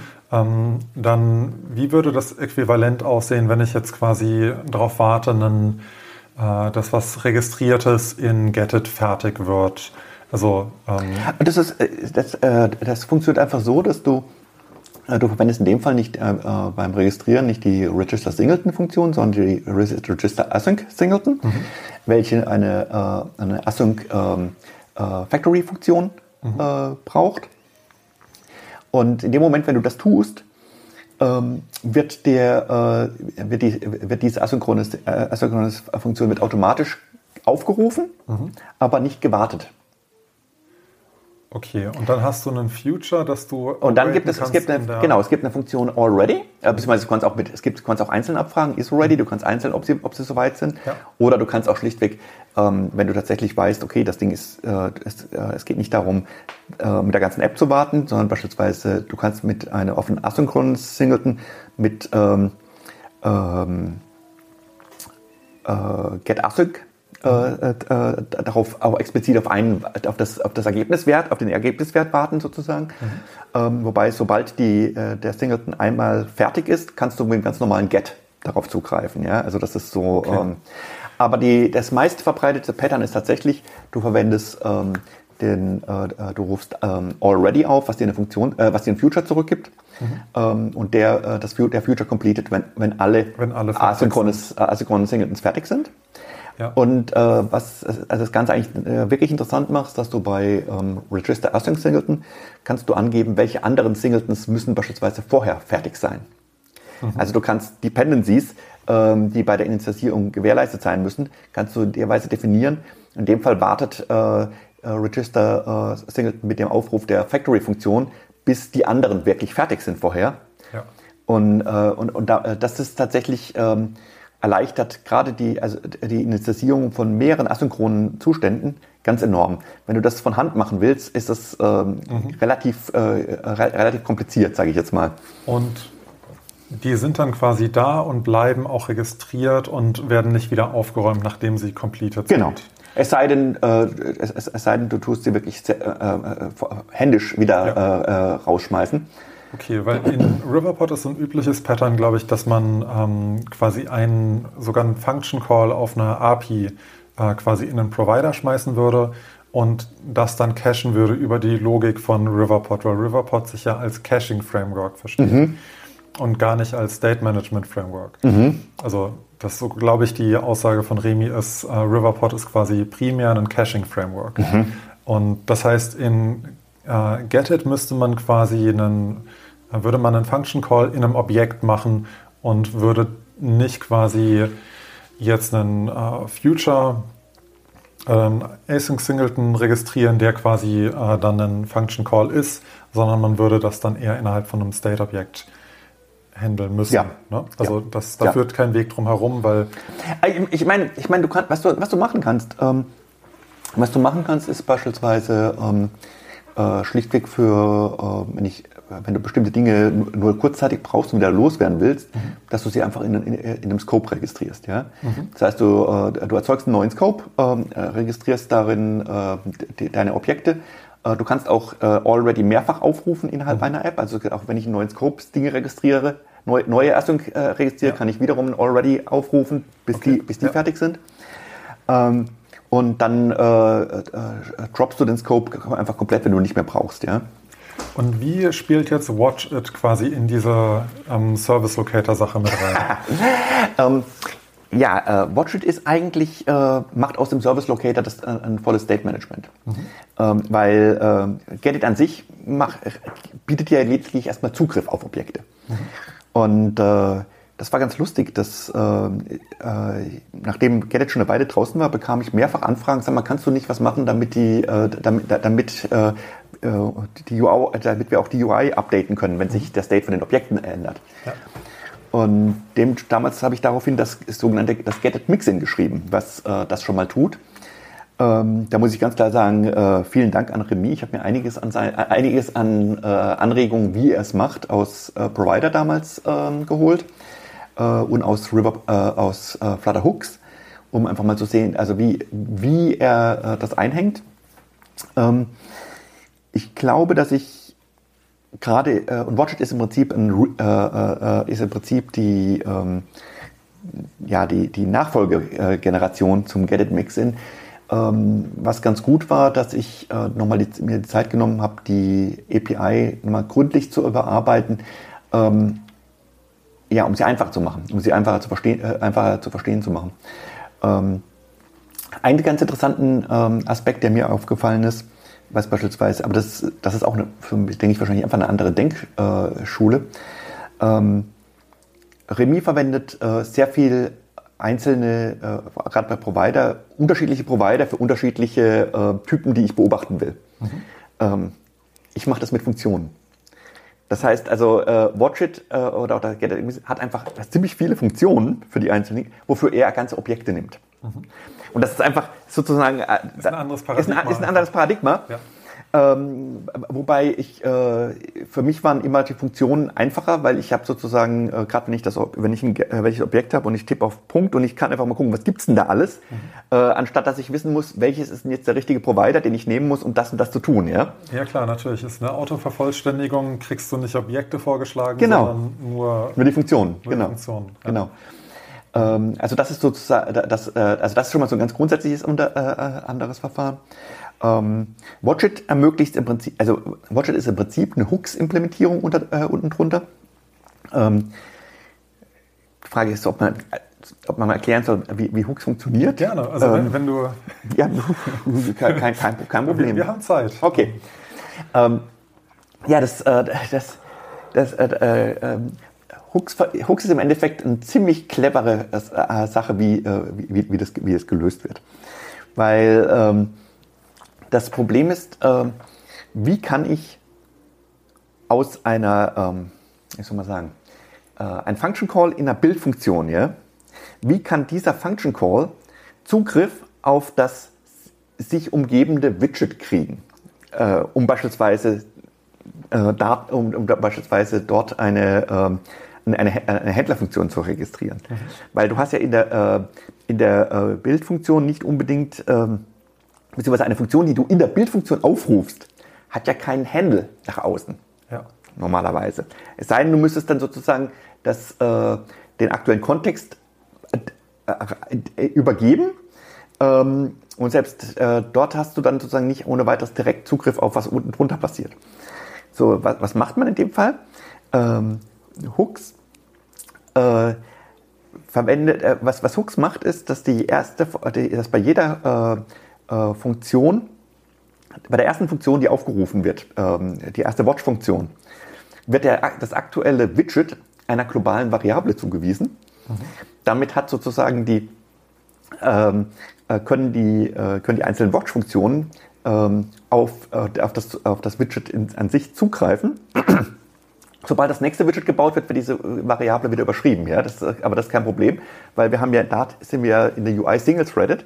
Das heißt, es macht nichts, dass, dass, dass, wir tatsächlich zwischenzeitlich etwas in einer globalen Variable ablegen. Ja? Das heißt, wenn wir jetzt äh, fünf verschiedene Hooks-Widgets haben, also Widgets, ja. die Hooks verwenden, verwenden die alle dieselbe globale Variable ja. und überschreiben die jedes Mal. Okay? Also ich muss sagen, ich habe äh, bei, bei Gedit das, äh, bei Watchit jetzt tatsächlich das auch ganz, ganz offen als globale Variable definiert.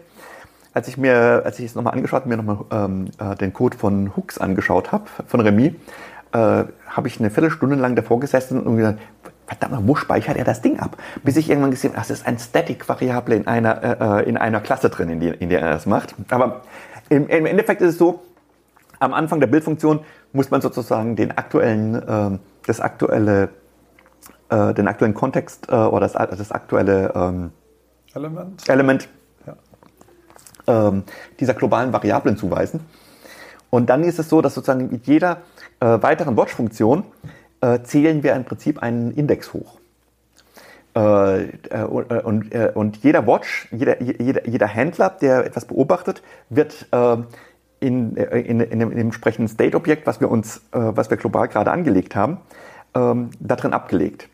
Beim ersten Mal werden die alle nur erzeugt. Wenn er das nächste Mal durchgeht, guckt er sozusagen erstmal, ähm, habe ich auf Index Nummer so und so schon einen Watch drin?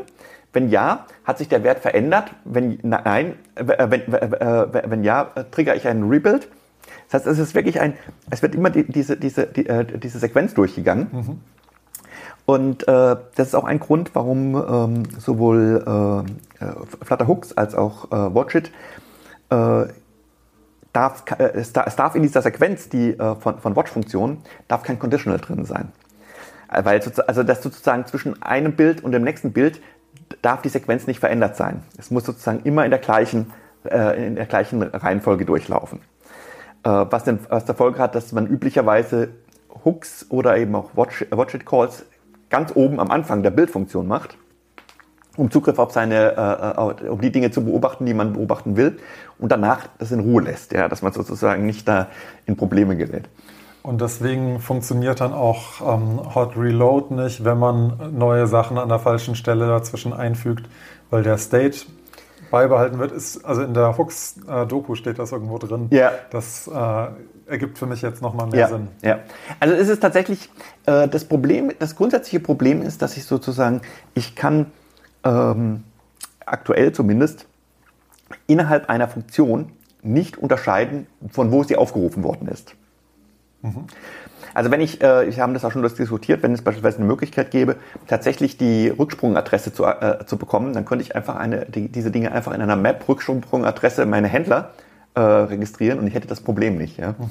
Aber da das nicht möglich ist, dass ich als eine Funktion, die von außen kommt, nicht weiß, ähm, wenn ich jetzt dreimal, dreimal äh, drei Watch-Funktionen hintereinander habe, ähm, äh, weiß, welches, äh, äh, welche ist es jetzt eigentlich, die ich, äh, auf die ich wieder zugreifen muss beim nächsten Mal. Mhm dann ist es eben bisschen schwierig. Also es ist, ähm ja, aber es ist spannend. Also das heißt, das ist dann quasi diese Liste, in der die ja. äh, registriert sind. Okay, ja, cool. Aber normalerweise als Benutzer von Watchit kriegst du da nichts mit. Du ja. musst einfach nur die Regel einhalten. Mach kein Conditional die, äh, zwischen den Watches ähm, und, es, äh, und es funktioniert. Ja? Mhm. Und ähm, das, das Schöne ist, ist eben dabei, dass, äh, dass du äh, mit Watchit eben Dinge äh, machen kannst, die, also wo du sonst zwingend ein Stateful Widget brauchst, mhm. kannst du eben damit einfach auch in einem normalen Widget ähm, die äh, einfach auf die Funktionen zugreifen, ja. Mhm. Äh, beziehungsweise du kannst, äh, äh du kannst auf den, äh, du, du, kannst auf den Stream, du kannst einen Stream watchen, äh, du kannst auch, einen, auch Händler registrieren. Du sagst, also ich will eigentlich nicht einfach ein Rebuild haben, sondern ich will, dass beispielsweise was passiert, sobald dieser Stream sich ändert. Beispielsweise einen Dialog da, darstellen, ja. ja. Und jetzt ähm, die meisten anderen State Management Systeme haben ja irgendwie einen, irgendeine Art State-Klasse, also das Qubit oder äh, den State Notifier oder äh, was ist quasi jetzt in WatchIt die Klasse, die das Äquivalent zu einem State Notifier oder Qubit wäre? Oder was würde man da, also hast du da was vorgegeben? Äh, Wie nee. funktioniert das? Also sagen wir so, ich sag, sagen wir mal so, äh, eigentlich alles, was listenable ist. Also ich sag mal, äh, das kann, ähm, ich, ich, kann, äh, ich, ich kann jede, ähm, jeden Change Notifier, jeden Value Notifier, jeden Stream, jedes Future nehmen. Ich das muss nur Listenable implementieren. Das also, Listenable in, äh, in, Future oder Stream hat kein Listenable, aber du kannst mehr oder weniger das Gleiche tun. Ja? Also mhm. sag mal, du hast ein, äh, das heißt, es muss einfach etwas sein, was dir ein Callback gibt. Wenn die, äh, was mir sagt, es hat sich was verändert. Ja? Okay, also entweder Listenable implementieren oder ein Stream sein. Oder ein Future. Oder ein Future. Richtig, okay. genau. Ähm, äh, damit habe ich äh, eben beispielsweise auch äh, ganz bewusst zu sagen, nee, ich habe ähm, äh, ich verwende nur die, die, die, die Standard-Dart-Objekte im Endeffekt, mhm. die ich beobachten kann. Ja? Ähm, was am ehesten noch in die Richtung geht, ist eben, wenn du beispielsweise ein Flutter Command nimmst, ja.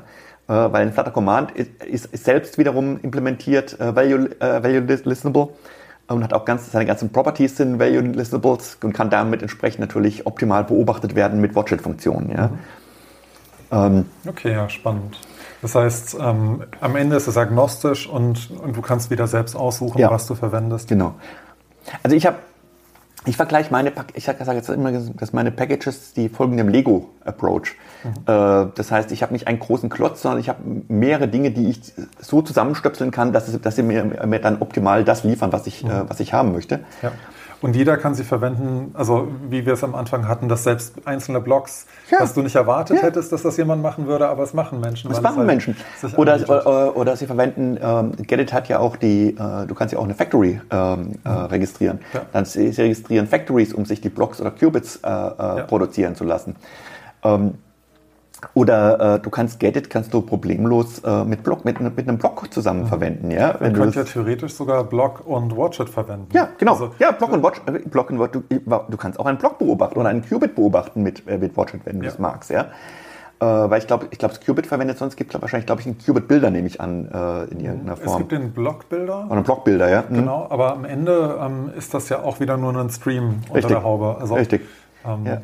Also äh, ich persönlich muss halt ehrlich sagen, wenn ich, äh, also gerade wenn ich, äh, wenn ich mehrere ähm, Dinge beobachten will in einem Widget, ja, äh, wenn ich jetzt, äh, wenn ich das ähm, nicht mit Watchit mache, habe ich irgendwelche Nested Builders, ja, also Stream und, äh, äh, und Stream und äh, ähm, Animated Bilder und die können beliebig und in meinen Augen soll es ein derartiger Widget Tree ist furchtbar zu, zu lesen, ja. ja? Genau, das ist ja, glaube ich, was viele Leute mit Riverpod dann so gut finden. Das heißt, Watchit ist quasi äquivalent. Im Endeffekt bist du dann an einem selben Punkt, wo du mit Riverpod auch wärst. Ja. Also es macht genau das Gleiche, dass du halt am Anfang deiner Bildmethode die Variablen, auf die du zugreifen, die ich beobachten willst. will, definiere ich dort. Dort genau. setze ich meine Watch-Funktion. Ja. Mhm. Und äh, sobald ich diese Watch-Funktion definiert habe, äh, ist, ist, ist sichergestellt, dass das, äh, das Widget wird, wird, automatisch rebuilden, sobald sich das, äh, das Objekt ändert. Ja. Und Watchit ist eben, ähm, im Endeffekt äh, ist es so aufgebaut, die einfachste Funktion ist tatsächlich heißt einfach Watch und die beobachtet einfach einen beliebigen Change Modifier. Mhm. Also du kannst eigentlich fast alle anderen Funktionen ja die in Watchit drin sind, mit, mit der Watch-Funktion auch implementieren. Es ist meistens einfach, dass es kürzer zu schreiben ist. Ja? ja. Und eine Sache, die mir gerade noch auffällt, für diejenigen, die von Riverpod kommen und immer mal wieder das Problem haben, dass sie nicht an den Kontext kommen. ja. Das ist ja der Klassiker. Ne? Genau. Also, ähm, genau. Der, der, Hauptunterschied ist, glaube ich, aus meiner ja. Wahrnehmung, dass. Wir brauchen keinen Kontext. Genau. Ja. Das Getit quasi mit diesem Singleton ganz global ja. ähm, existiert und das kann man gut finden oder nicht. Ähm, aber Riverpod, dadurch, dass es irgendwie so eine Mischung aus, es ist ein globaler Singleton, der aber in ein Widget gegossen ist. Ja. So hat man dann quasi nicht global Zugriff drauf. Ja.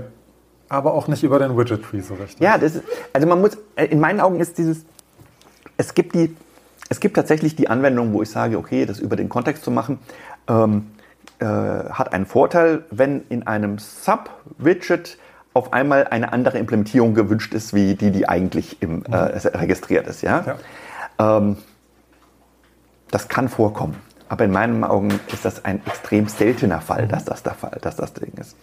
Ähm, das auch in meinen Augen ist tatsächlich, ähm, Get kennt ja auch Scopes, mhm. aber diese Scopes sind eben komplett unabhängig vom Widget Tree.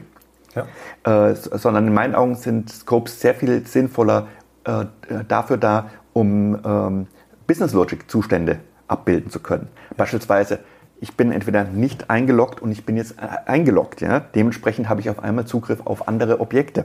Oder äh, ich ein, äh, ich will jetzt einen ähm, äh, ich, äh, ich, ich erzeuge einen neuen Shopping-Card und packe Sachen rein und ich will, wenn der User äh, das Ganze abbricht, einfach komplett alles wieder abräumen. Ja? Und das ist sozusagen ja eigentlich nicht Teil des, des Widget-Trees, ja? sondern das ist eigentlich unabhängig da davon. Ja, ich muss sagen, ich bin jetzt vor einiger Zeit auf Riverport weitestgehend umgestiegen mhm. und die größte Verräter. das größte Problem, was ich damit habe, und das hätte ich oder habe ich mit Getit genauso. Mhm. Ähm, mir fehlt diese Baumstruktur, die ich von Provider habe oder von Inherited äh, Widget oder Model, wo ich mir das visuell vorstellen kann. Mhm. Also wenn ich es irgendwo global in einem Container habe, mhm. dann reden Sachen wild miteinander. Und ich vergleiche das immer mit, einer, ähm, mit einem Spinnennetz von einer Spinne, die auf äh, Koffein ist. Die baut nämlich kein Netz mehr, das irgendwie eine Struktur hat, sondern mhm. die läuft erratisch irgendwie hin und her. Yep. Und da jetzt Riverpod ist nochmal ein Ticken schwieriger, weil alles lazy ist und das ist bei Getit einfacher, weil, es, weil du die Reihenfolge der Initialisierung festlegen kannst mhm. und du weißt, es ist schon alles da. Mhm. Ähm, trotzdem finde ich, ist es irgendwie schwieriger, quasi die UI mit der Dependency Injection übereinander zu legen?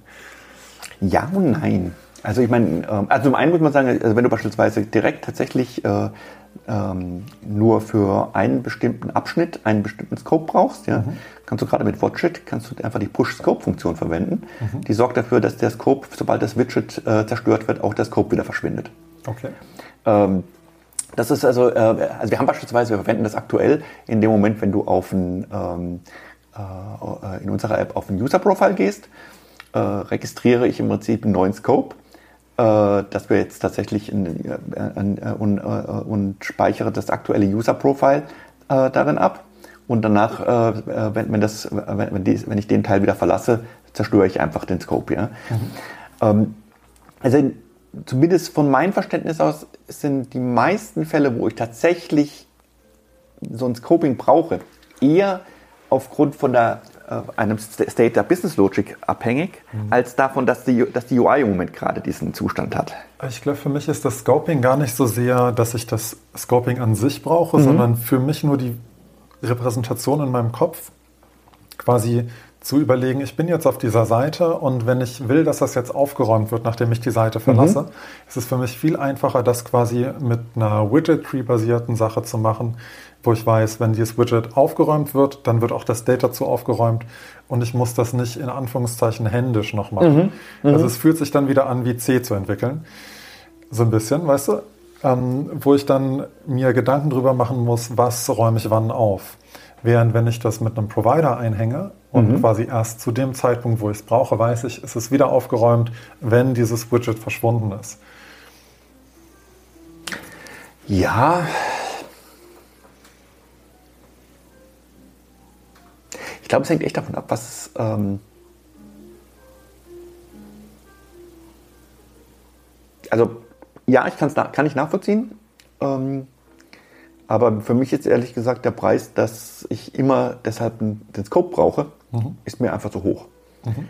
Ähm, weil die Fälle, wo ich wirklich sage, ich brauche, ich, ich habe hier einen, einen Fall, äh, wo ich sicherstellen will, das muss wieder freigegeben werden, dann kann ich das tatsächlich über einen Push-Scope eigentlich äh, genauso machen. Okay, das heißt, jetzt mit Watchit würde man dann Push-Scope in dem Widget und damit würde man quasi registrieren, dass es dann wieder aufgeräumt Richtig. wird. Das ist vielleicht genau. äh, ganz elegant. Ja. Das, äh, es ging, gab da schon mal ein Get It Mixin, wurde nur, kannten nur die, die wenigsten ja. Leute. Ähm, nee, also das ist, äh, glaube ich, ähm, ja, also ka, ka, damit kannst du eigentlich ziemlich alles äh, mhm. damit erlegen. Interessant ist beispielsweise auch, ähm, ähm, Get It erlaubt es dir tatsächlich Instanzen, äh, mehrere Instanzen eines Typs äh, zu, äh, zu, registrieren, mhm. indem man einen Namen noch dazu gibt. Mhm. Und ich habe lange Zeit ähm, immer gedacht, sag mal, Mensch, das ist eigentlich eher so ein, so ein Hack, den man die man eigentlich nicht machen sollte. Tatsächlich haben wir aber auch in unserem Fall äh, in, der, in der App ähm, eine Situation, wo eben ganz klar ist, ich habe äh, verschiedene Objekte ähm, pa können parallel da sein, also beispielsweise verschiedene User Profiles können da sein. Ähm, aber ich habe auch immer den Namen dazu, also, also registriere ich einfach das aktuelle User-Profile mit dem Namen des Users mhm. und ich kann die damit auch handeln. Ja? Also das, das ja. Sind, so, sind so Dinge, ähm, wo, man, wo ich dann tatsächlich feststelle, so ich entdecke selber erst Dinge, die ich mir davor noch nicht so klar waren, dass die mhm. doch ganz praktisch sind. Und da ist wieder die Parallele zu Riverport, was ja genau dasselbe tut. Du gibst dem quasi einen Namen, damit kannst du Objekte vom selben Typ ja. handeln. Also, ja. also letzten Endes, du kannst die gleichen Dinge erreichen. Ja. Ähm, Nur, dass du halt keinen Kontext hast. Keinen Kontext hast. Ähm, also meiner Meinung nach ist es, und eben meiner Meinung nach ist, die, ist, ist meine API ein bisschen zugänglicher von mhm. Leuten, die, ähm, die gerade eben jetzt nicht so äh, äh, abstrakt an Dinge rangehen. Mhm. Ähm, es, also gibt, es, es, gibt ja auch ein relativ spannendes Beispiel, wo Getit in einer allen bekannten App verwendet wird. Die Wondrous App ist ja mit Getit geschrieben. Die ist mit dem Getit Mixin sogar geschrieben. Richtig. Ja, genau. Also richtig. das ist, glaube ich, ein ganz spannendes Beispiel, was man sich mal anschauen kann, um zu gucken, wie ist denn äh, eine App, auch eine größere App, äh, die Getit verwendet. Ja. umgesetzt. Also man muss auch ehrlich sagen, ich habe äh, tatsächlich das aktuelle Projekt, ähm, ich arbeite ja momentan hier für WatchCrunch, was eine sehr, sehr komplexe Social Media App äh, für, ähm, ja, für Fans von mecha mechanisch, teuren mechanischen Uhren ist. Es gibt nichts, was es nicht gibt. Und äh, die App ist wirklich groß und ich kann, das kann nur sagen, bisher ähm, läuft das alles wirklich wunderbar. Also wir haben nur positive Erfahrungen damit. Ähm, wir haben eben dabei ja auch verwenden ja äh, tatsächlich ähm, äh, Flutter Commands ganz mhm. stark darin. Was auch interessant war, ähm, dass wir das Flutter Commands es uns erlaubt hat, ähm, äh, im ersten Schritt erstmal noch nicht allzu viel äh, Arrow Handling einzubauen, mhm. um erst um überhaupt mal das Ganze zum, äh, zum Fliegen zu bringen. Und dann aber problemlos ähm, ein wirklich dediziertes Arrow Handling danach zu aktivieren, sozusagen. Ja. Wie sieht das aus? Also, warum muss man das nicht von Anfang an haben und wie ja, das ist, äh, ähm, es ist so, dass Commands ähm, also ein Command ist im Prinzip eine Klasse, die, äh, die, die eine Funktion wrappt. Ja? Mhm. Also ich habe, wenn ich die, es ist eine Callable Class, das heißt, ich kann die, Command, die Klasse ausführen, dann wird die Funktion innen drin ausgeführt. Ähm, unter anderem äh, stellt ein Command allerdings sicher, dass äh, jede ähm, Exception, die in der gerappten Funktion äh, geworfen wird, wird erstmal abgefangen. Mhm. Und ähm, du hast dann die Möglichkeit, über ein Value Listenable mehr oder weniger da, äh, darauf zu hören, ist eventuell ein Fehler passiert. Ja? Das kannst du direkt an, äh, an, an, an, dem, an, dem, Objekt äh, an dem Objekt machen. Und äh, wenn du allerdings keinen Händler äh, für, den, äh, für, den für, für den Fehler hast, wird, gibt es zusätzlich einen globalen Error-Händler. Sobald du den einen dort einhängst, wird jeder Fehler, der nicht lokal äh, ähm, behandelt wird, wird automatisch auf den globalen rübergeschoben. Ja? Und das sind eben Dinge, äh, sozusagen beim Start konzentrierst du dich eigentlich sowieso nur auf den Happy Face, äh, äh Happy Path. Das heißt, es ist eigentlich erstmal egal, ähm, ob du jetzt den Händler hast oder nicht. Ja? Aber du kannst den einfach aktivieren. Und ähm, in der neueren äh, Form, ist, glaube ich, immer noch Pre-Release von Commands, kannst du bei der Definition des Commands ähm, jeweils einen, ähm, ähm, einen, Hand, einen Error-Filter mit angeben, mhm. ähm, den du recht frei definieren kannst, der festlegt, soll dieser Fehler ähm, äh, äh, beispielsweise auch direkt äh, eine Exception schmeißen? Mhm. Soll er komplett ignoriert werden? Soll er nur lokal behandelt werden? Oder soll nur ein bestimmter äh, Fehler nur lokal behandelt werden und der Rest geht auf den globalen mhm. Händler rüber? Und damit ist, äh, und natürlich gibt es natürlich dafür auch ein Default für alle. Also ich kann beispielsweise für alle äh, einen derartigen Filter für alle äh, Klassen äh, definieren. Eigentlich. Dann nehme ich mit dem mal. Ist doch gut. Ja, ähm ja, und das Spannende war tatsächlich, äh, ich habe ja die Commands, äh, auch die erste, die erste Version der Commands war ja äh, streambasiert. Mhm. Die hatte ich damals relativ zeitgleich mit Gedit portiert, mehr oder weniger, von der Idee von den Reactive Commands äh, von äh, .NET. Und äh, ich habe sie aber eigentlich bisher in keinem richtigen Projekt selber groß eingesetzt. Mhm. Und insofern war äh, das jetzige Projekt auch echt spannend zu sehen, ähm, dass tatsächlich die Dinge, die ich mir überlegt habe, auch im realen Projekt wirklich gut funktionieren. Ja? Mhm. Also und tatsächlich dieses ähm, äh, sicher zu sein, eben tatsächlich, wenn irgendein Fehler passiert, kriege ich das mit. Ja? Ich kann beispielsweise auch während der Testphase global sagen, bitte mach mal, dass alle, dass das garantiert alle Exceptions auf jeden Fall gelockt werden. Ja? Mhm. Egal, ob die normalerweise nur lokal gehandelt werden, aber ich kriege sie dann sozusagen. Mhm. Und äh, das ist schon ganz, ist schon ganz praktisch. Der, ne-, der andere nette Sache, die andere nette Sache ist, dass ähm, Commands äh, haben auch einen globalen äh, Logging-Händler. Mhm. Das heißt, sobald ich dort eine Funktion äh, registriere, kriege ich grundsätzlich mit, dass alle Commands, die einen Namen, wenn ich im Command, einem Kommando ein, äh, einem Command einen Namen gebe, ja. dann wird der Auto garantiert auch den Logger aufrufen. Äh, und ich bekomme mit, was, mit welchen Parametern es aufgerufen worden ist. Das heißt, ich habe dort eine relativ zentrale Möglichkeit, ähm, sowas wie Analytics einzuhängen. Mhm. Ja? Ähm, was, äh, was auch eine schöne Sache ist. Und das Ganze aber sehr, ähm, äh, ja, äh, non-intrusive, würde ich, würd ich sagen. Also ich muss mir, während ich de, äh, die eigentliche App baue, erstmal noch gar keine, keine, keine, äh, wirklich Gedanken darüber machen, weil ich habe eine Möglichkeit, um dann später mir in den Händler das reinzuhängen. Ja? Mhm. Okay, ja, cool. Und das ist wieder eine weitere Parallele zu Provider oder ähm, äh, Riverpod, wo man dieselben Funktionen auch hat, wo man die Möglichkeit hat, State Changes sich anzuschauen ja. oder dann entsprechend. Ja. ja. Und ähm, ich meine, ich weiß, es gibt gerade im, im Blog-Bereich gibt es ja auch so Dinge wie, da äh, wird ja, ähm, gibt es ja jede Menge Dinge wie beispielsweise Hydrated Blog. Oder, mhm. äh, wobei ich da, ich persönlich zumindest ähm, gar nicht weiß, ob das die Aufgabe von dem State Management sein sollte, um beispielsweise ähm, meinen äh, zuvorigen Status wiederherzustellen. Ja? Mhm. Ähm, oder es, es, ob das nicht ein Part ist, der mehr explizit von meiner Business Logic eigentlich ausgeführt werden sollte.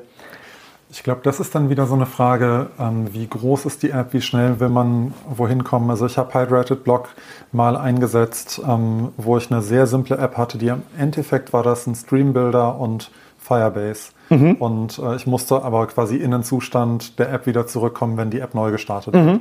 Mhm. Und da war das sehr entspannt, quasi einfach einen Hydrated Block einzusetzen. Sonst würde ich das aber nicht machen, wenn die App nicht so einen Minimal-Scope mhm. und irgendwie nur drei Wochen Entwicklungszeit ja. hat. Ähm, also bei einer größeren App würde ich es, glaube ich, dann auch eher explizit irgendwo in der Business-Logik handhaben.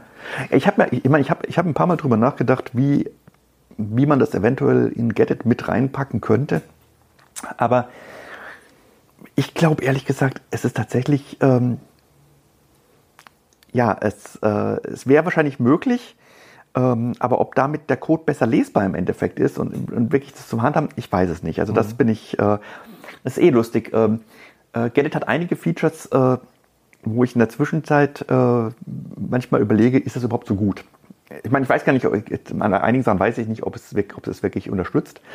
Beispielsweise äh, ist es so, dass du, du kannst, äh, äh, wenn du Scopes verwendest, und deine, ein Objekt ein entsprechendes Interface unterstützt, mhm. wenn du das bei Gedit registrierst, kriegt es dann automatisch mit, wenn beispielsweise ein anderes Objekt äh, es selber überschreibt in einem, in einem darüberliegenden Scope ja, und kann mhm. darauf reagieren. Ähm, Spannend, ja. Das ist, sehr, das ist sehr objektorientiert gedacht. Sozusagen Motto, das Objekt selber kriegt mit und kann, kann darauf reagieren. Ähm, gleichzeitig ist es eben aber auch nicht wirklich sichtbar, was da passiert. Ja. Und äh, da bin ich in der Zwischenzeit, tendiere ich immer mehr dazu zu gucken, Dinge möglichst explizit zu programmieren. Möglichst wenig Magie im wenig, Hintergrund. Genau, richtig. Ja. Kannst ähm, du vielleicht, weil für mich ist Get It immer noch Magie. also da, da muss ich die Parallele zu Riverpod ziehen und das ist keine gute Parallele, es ist beides einfach Magie. Also man registriert was und man weiß nicht, was unter der Haube passiert. Ähm, bei Get It ist das ganz einfach, sind es zwei Maps. Mehr sind nicht. einfach zwei Maps. Ja. ja. Ursprünglich war es sogar nur ein Map, eine Map. Und mit der Einführung der, äh, der Named äh, äh, Objects äh, sind es jetzt zwei Maps. Mhm. Beziehungsweise es sind jetzt in der Zwischenzeit zwei Maps, äh, eigentlich eine Liste von zwei Maps, nämlich für die Scopes sozusagen. Also für jeden Scope gibt es nochmal äh, entsprechend ist es. Äh, dann quasi jeweils mit zwei Maps quasi genau. nochmal neu.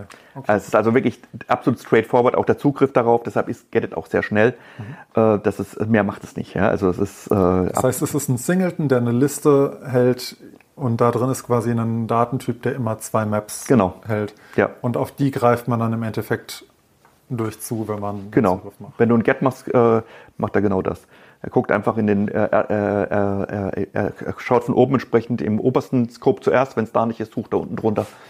Okay, spannend, siehst du, da ja, haben wir schon mal Magie aufgenommen. Nee, es ist, also, also, also deshalb ist, auch, äh, ist es, glaube ich, wirklich äh, relativ simpel. Also es ist auch interessant, ich kriege auch, äh, habe in der Vergangenheit auch mehrfach äh, PRs äh, für Get It bekommen, wo Leute einfach wirklich auch sich äh, angeguckt haben, was, was tut es da und waren anscheinend in der Lage zu verstehen, was dabei mhm. passiert. Ja.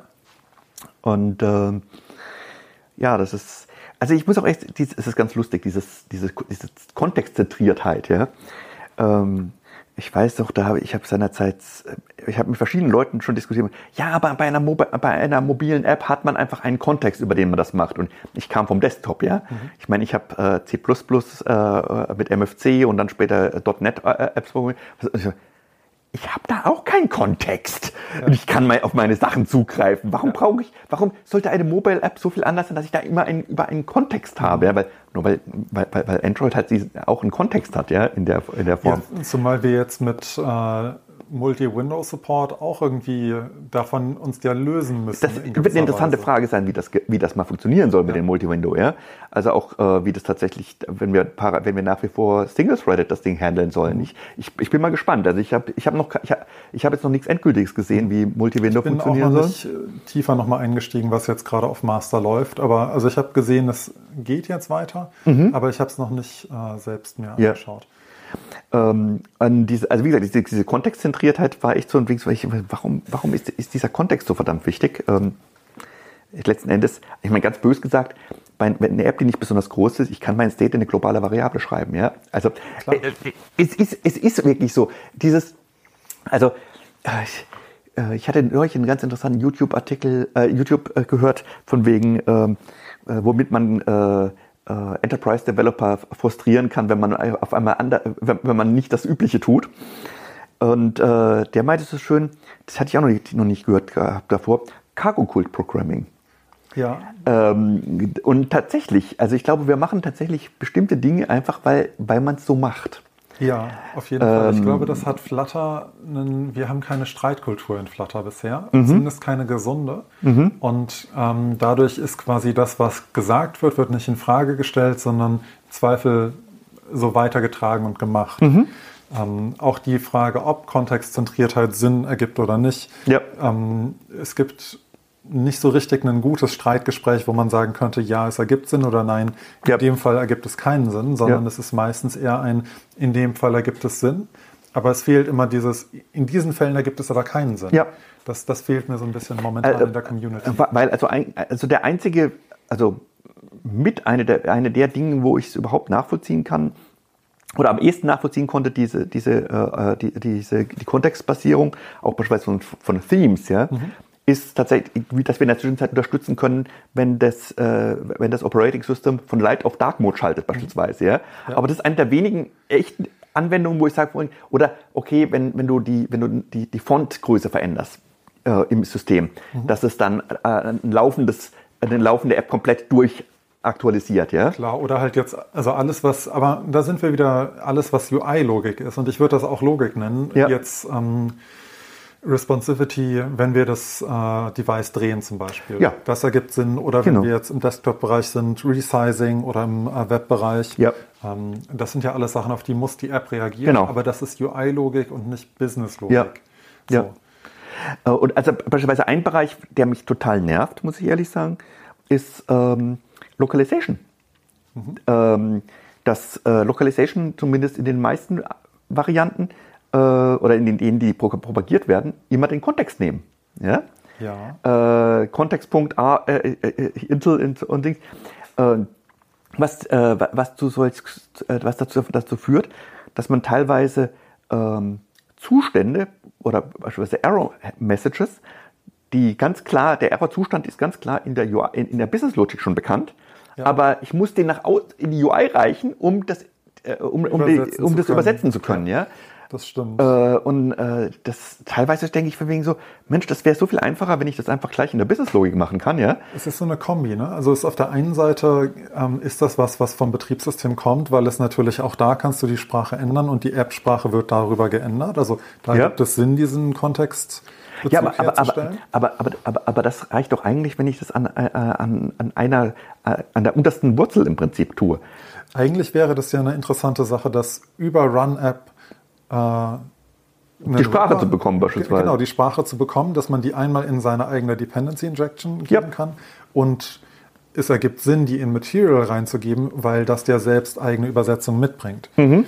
Ähm, und wenn man eigene Apps äh, schreibt mit eigenen Widgets, könnte man ja auch für jedes von diesen äh, Dingen äh, eine Übersetzung haben. Man kann ja ähm, ja, ja, aber, so, überleg mal, ne? aber, aber was ist beispielsweise der Nachteil dagegen über wenn du sozusagen einen Localization Manager hättest, der ist einfach in Gedit drin und mhm. ich kann überall drauf zugreifen, ja. Äh, und der, der, und der hört beispielsweise darauf, ob das Betriebssystem äh, eine andere Sprache äh, einschaltet, ja. Mhm. Also ich glaube, das kommt halt daher, dass es ursprünglich Dependency Injection in Flutter ausschließlich über Inherited Widget ja. funktioniert hat ja. und damit komplett kontextbasiert Richtig. War. Da sind wir wieder an dem Punkt von wegen dieses, die Denke von dem Motto, wir haben eine, wir, Mobile App hat ja einen Kontext, also gehen wir über einen mhm. Kontext.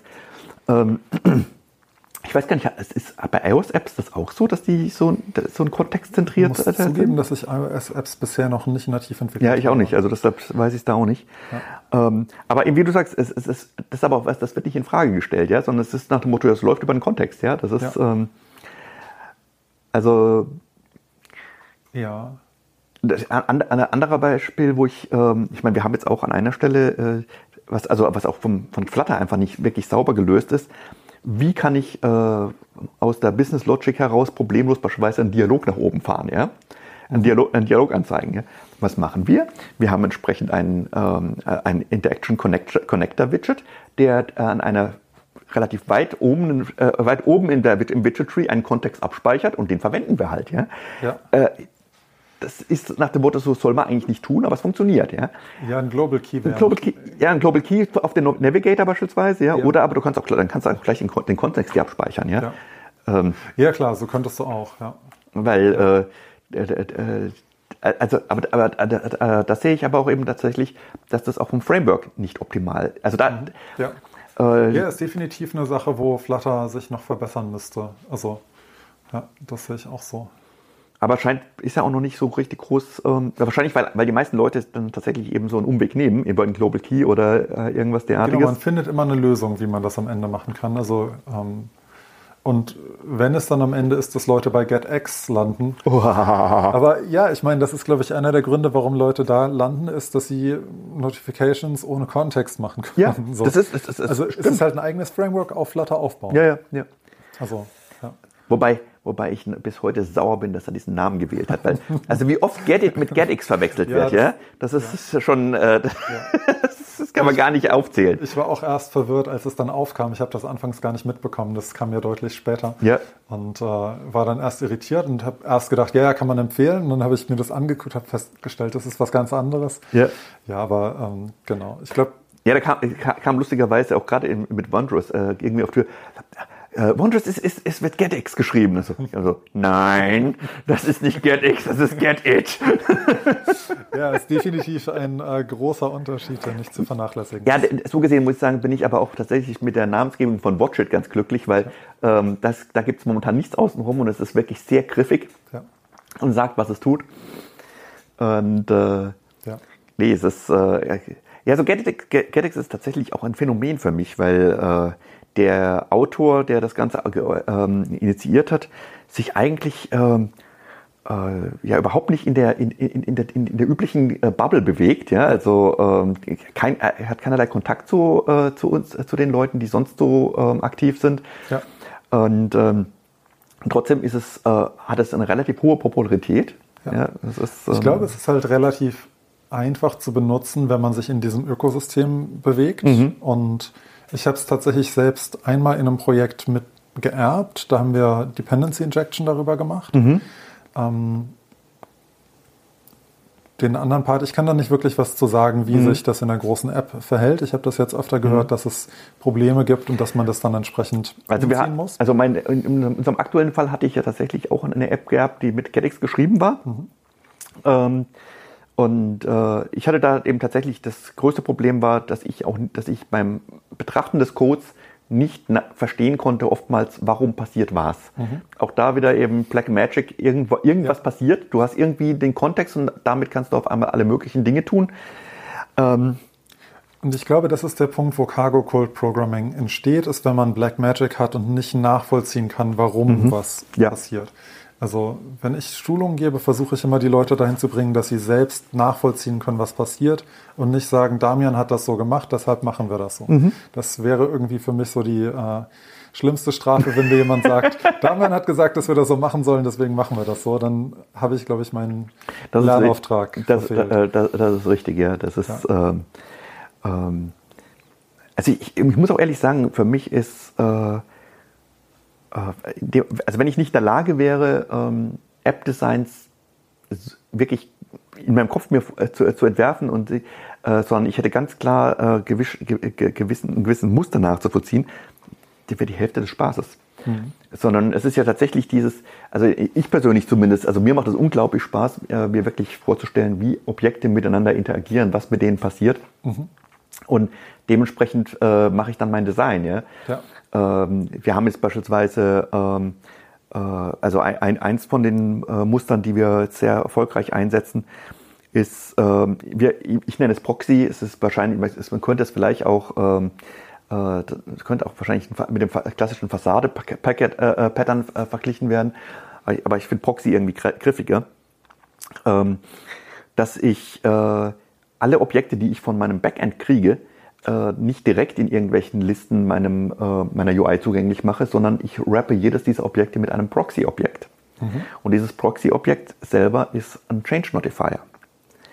Äh, oder hat äh, implement, äh, implementiert Change Notifier, was die, den enormen Vorteil hat, dass ich, ähm, äh, wenn diese Proxy-Objekte jetzt in Listen von der UI beobachtet werden und dargestellt werden, kann ich, wenn sich die Daten unten drunter ändern, kann ich einfach ein neues, äh, echtes Objekt dem Proxy zuweisen. Der Proxy äh, äh, äh, führt den, äh, äh, triggert den Change Notifier mhm. und die UI kriegt, kriegt, das aktuell, kriegt die aktuellen, aktuellen Daten. Auf die Weise haben wir sozusagen, cachen wir sozusagen die, uns, unsere ähm, aktuellen Objekte. Das ist also quasi anstatt, dass ihr mit Immutability arbeitet, arbeitet ihr mit Mutability mit einem Notifier. Richtig. Das ist ein interessantes Konzept, das ich so bisher noch nicht äh, kennengelernt habe. Ja, da muss man, auch, das, aber das sind, wir auch wieder, das sind wir auch schon wieder fast ein bisschen im Bereich äh, Cargo-Kult. Mutability, Mutability is bad. Ja. Äh, das stimmt nicht. Der Punkt ist, du musst sicherstellen, dass du ein Single Source of Truth hast. Solange, ich, solange, solange mein Mutable-Objekt sichergestellt ist, dass es immer dasselbe ist, ja, äh, passt eigentlich ein Mutable Object viel besser zu der Logik, zu, zu der Update-Logik von Flutter. Weil ja. Wir triggern einen, einen Change Notifier, sagen, oh, wir haben neue Daten. Also machen äh, als, als Register. Anstatt dass ich sagen muss, okay, jetzt muss ich dieses, muss ich ein neues Objekt bauen, was geändert ist, und das bringe ich jetzt irgendwie dazu mhm. über einen Stream. Hier ist ein neues Objekt, ja. Nein, ja. lass doch einfach das Objekt selber mitteilen. Ich habe neue Daten. Ich bin, ich habe mich verändert, ja. Ja, ist total spannend, weil das ist ein Konzept, das ist mir so bisher noch nicht begegnet. Mhm. Also, dass man quasi sagt, okay, wir rappen das, um quasi damit dann die ähm, dass es immer aktuell ist. Das mhm. ist ja quasi das Ding, was wir haben wollen, ist, dass alle wissen, ich bin aktuell. Genau. Mhm. Und also wir haben das tatsächlich, ähm, im, im, im, Anfang hat, hatte ich selber noch einen Denkfehler drin, dass ich sozusagen, wenn wir jetzt äh, dasselbe Objekt in zwei Views dargestellt haben, habe ich zwei Proxys erzeugt und auf das gleiche Objekt ver verweisen lassen. Was aber eigentlich vollkommen unsinnig oder unnötig ist, weil wir haben ja eh nur Referenzen. Das heißt, ich habe ich hab jetzt, jetzt gehe ich hin und äh, pack schlichtig denselben Proxy in zwei Listen rein.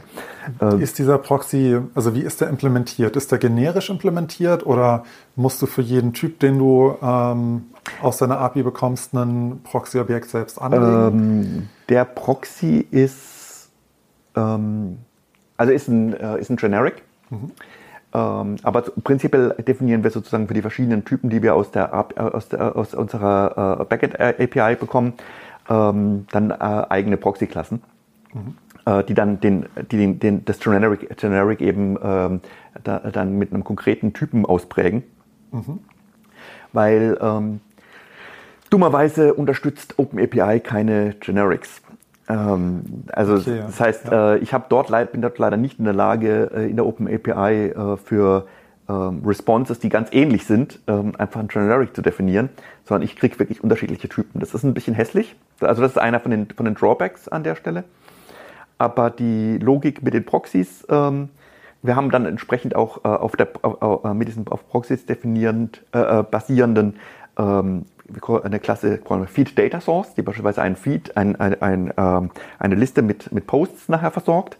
Äh, das ist aber beispielsweise auch ein generischer Typ, mhm. ähm, weil, äh, die, äh, weil eben die ganz die klassische, weil, weil die, die prinzipiell ähm, das Update äh, ähm, und das Paging ist im Prinzip immer die, das, dieselbe Logik.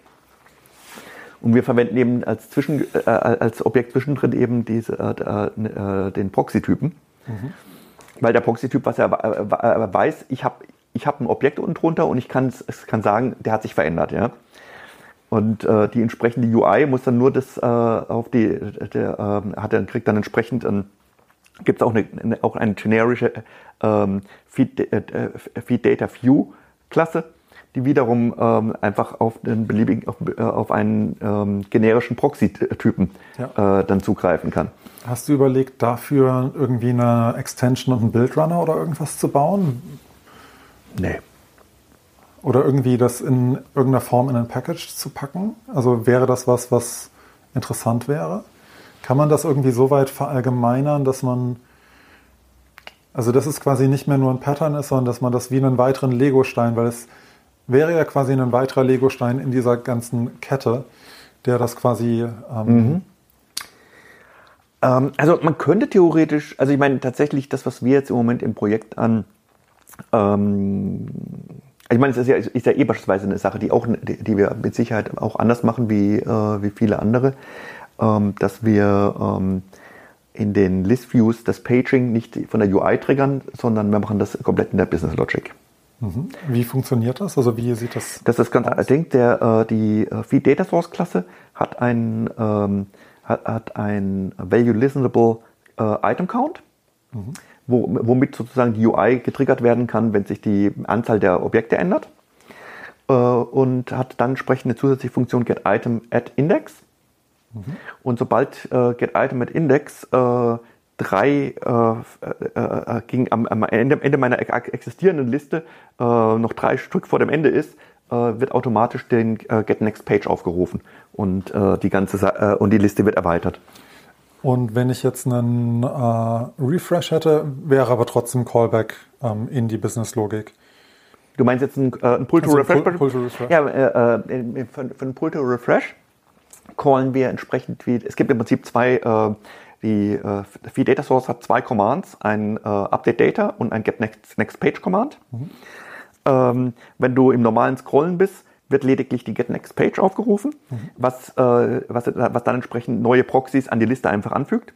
Wenn ich ein Pull to Refresh mache, halbiere ich die, die, die, äh, die, die, die aktuelle Listenlänge mhm. und mache einen Refresh aus dem, äh, aus, aus dem Database. Das heißt, wenn ich mehrfach äh, refresh, wird die Liste immer kürzer, sozusagen. Also wir ähm, und würdest du dann, wenn du jetzt wieder nach oben scrollst, über die da, wie würdest du mitbekommen, dass du da wieder nachladen musst? Also, oder, ah nee, Quatsch, beim Pull to Refresh bist du ja schon ganz oben, ne? Also da bist du schon ganz oben, genau. Hast richtig. du nicht den Fall, ja. Okay. Also das wird, ähm, es wird jetzt interessant. Äh, wir haben dann, äh, wir, äh, wir, wir hatten dann äh, die Situation, dass auf einmal die Frage kam, was passiert, wenn jetzt eine Message beispielsweise äh, äh, genau, wenn, wenn, beispielsweise ein User dich blockt. Mhm. Ja? Ähm, das heißt, damit muss eigentlich automatisch, muss, muss aller Content dieses Users aus allen Listen, die irgendwo existieren in so einer Social Media App, verschwinden. Mhm. Also haben wir dann in der, kam da, war, war das der Punkt, dass wir zu, äh, zu den eigentlichen, zu diesen Feed Data Source Klassen eine Feed Data Source Registry eingefügt haben, wo jede neue Feed, äh, äh Feed Data Source sich registriert, wenn sie, wenn, wenn sie erzeugt wird äh, worüber dann wir dann eine Funktion haben, äh, Remove Content of User, der beispielsweise aus allen derartigen Dingen die, die, die, diese Objekte wieder rauszieht. Ja?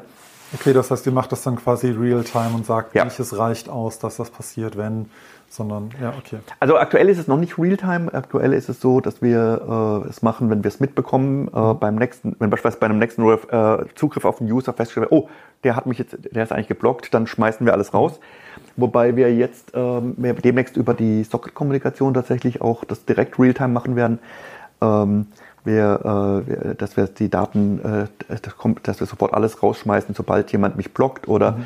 ähm, äh, oder beispielsweise Moderation irgendein äh, eine Post äh, löscht, die nicht in Ordnung ist. Klar, natürlich. Dann werden wir die auf die Weise. Aber das läuft alles komplett im, äh, in, äh, im Business-Logik-Bereich ab.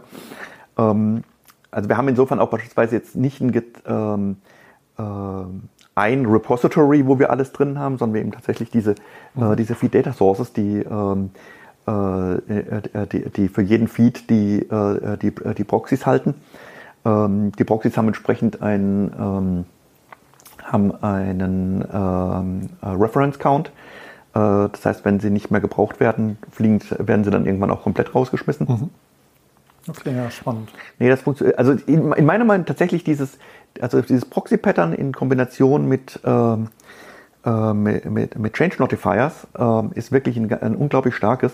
Mhm. Ähm, weil äh, ein anderes Ding ist beispielsweise, du kannst damit Optimistic Updates machen. Ja. Äh, also wir haben beispielsweise äh, klassisches, klassisches Ding, ähm, ich habe einen User und ich mache ein Follow auf den, ja. Ähm, jetzt könnte ich klassisch äh, einen REST-Call machen, warten, bis das Ding fertig ist und wenn es fertig ist, äh, das äh, ändere ich, äh, beziehungsweise kriege ich, krieg ich den User neu und da steht dann drin, ich follow ihm, ja. So, was mache ich äh, in diesem Fall? In dem Fall habe ich in dem Proxy ein Follow Override definiert, dass, äh, dass ich einfach schlichtweg mal auf True setze, ähm, parallel dazu die, den REST Call bzw. mein Command triggere und äh, im Falle äh, äh und äh, der, äh, der Getter des Proxys, der das is following prüft, mhm. Checkt erst, ist das Following Override gesetzt? Wenn ja, nimm das. Ja. Und nur wenn nicht, nimm, nimm, nimm das Original. Ja. Und wenn das Command aber fehlschlägt, habe ich entsprechend einen Error-Handler, mhm. der den Override wieder zurücksetzt. Okay, ja, spannend. Das ist ziemlich cool.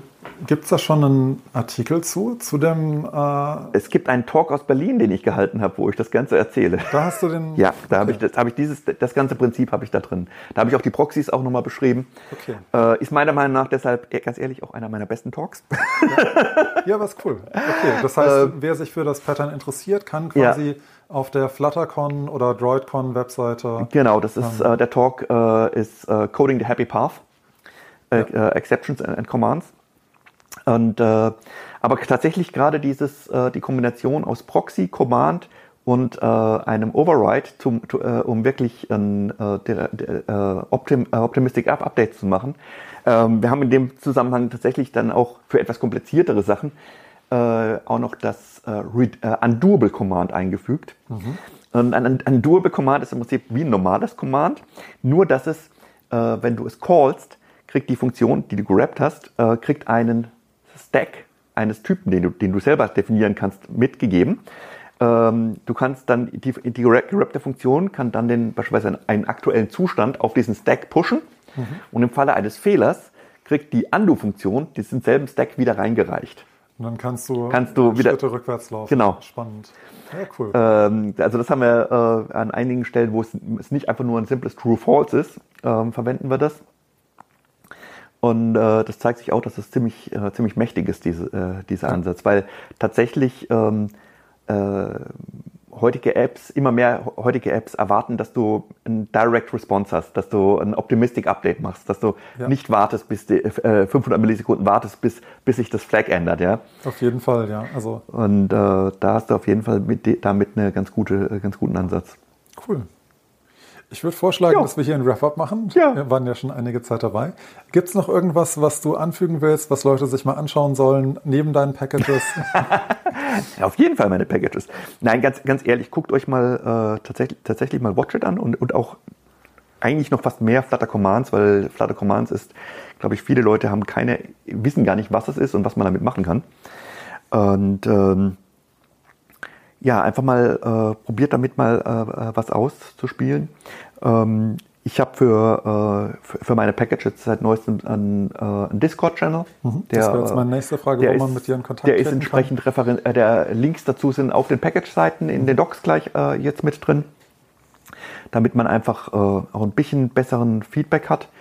Ähm, muss auch ganz ehrlich sagen, äh, wenn ihr irgendwelche Dinge, äh, ihr, ja, gebt Feedback, wenn ihr jetzt Dinge anders haben wollt. Äh, schaut gelegentlich in die Issues rein, auch wenn äh, tatsächlich mal äh, ähm, für, für irgendwelche Breaking Changes anstehen. Ähm, äh, schreibe ich meistens äh, ein, vorher ein Issue oder eben tatsächlich jetzt im Discord, ähm, um mal äh, Rückmeldung zu kriegen, weil als Package-Autor ist das wirklich eines der großen Probleme, dass wir viel zu wenig hören von euch. Was macht ihr eigentlich mit den Dingern? Was würdet ihr gerne anders haben? Was wären eben entsprechend Sachen, die, äh, die gut wären? Jo. Vielen Dank, dass du heute mit dabei warst. Falls dir der Podcast gefallen hat, freue ich mich, wenn du den Link zu dieser Episode kopierst und einem Freund oder einer Freundin per Messenger schickst.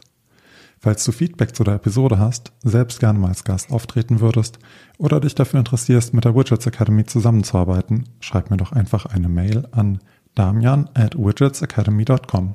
Das steht auch in den Show Notes. Ich freue mich aufs nächste Mal.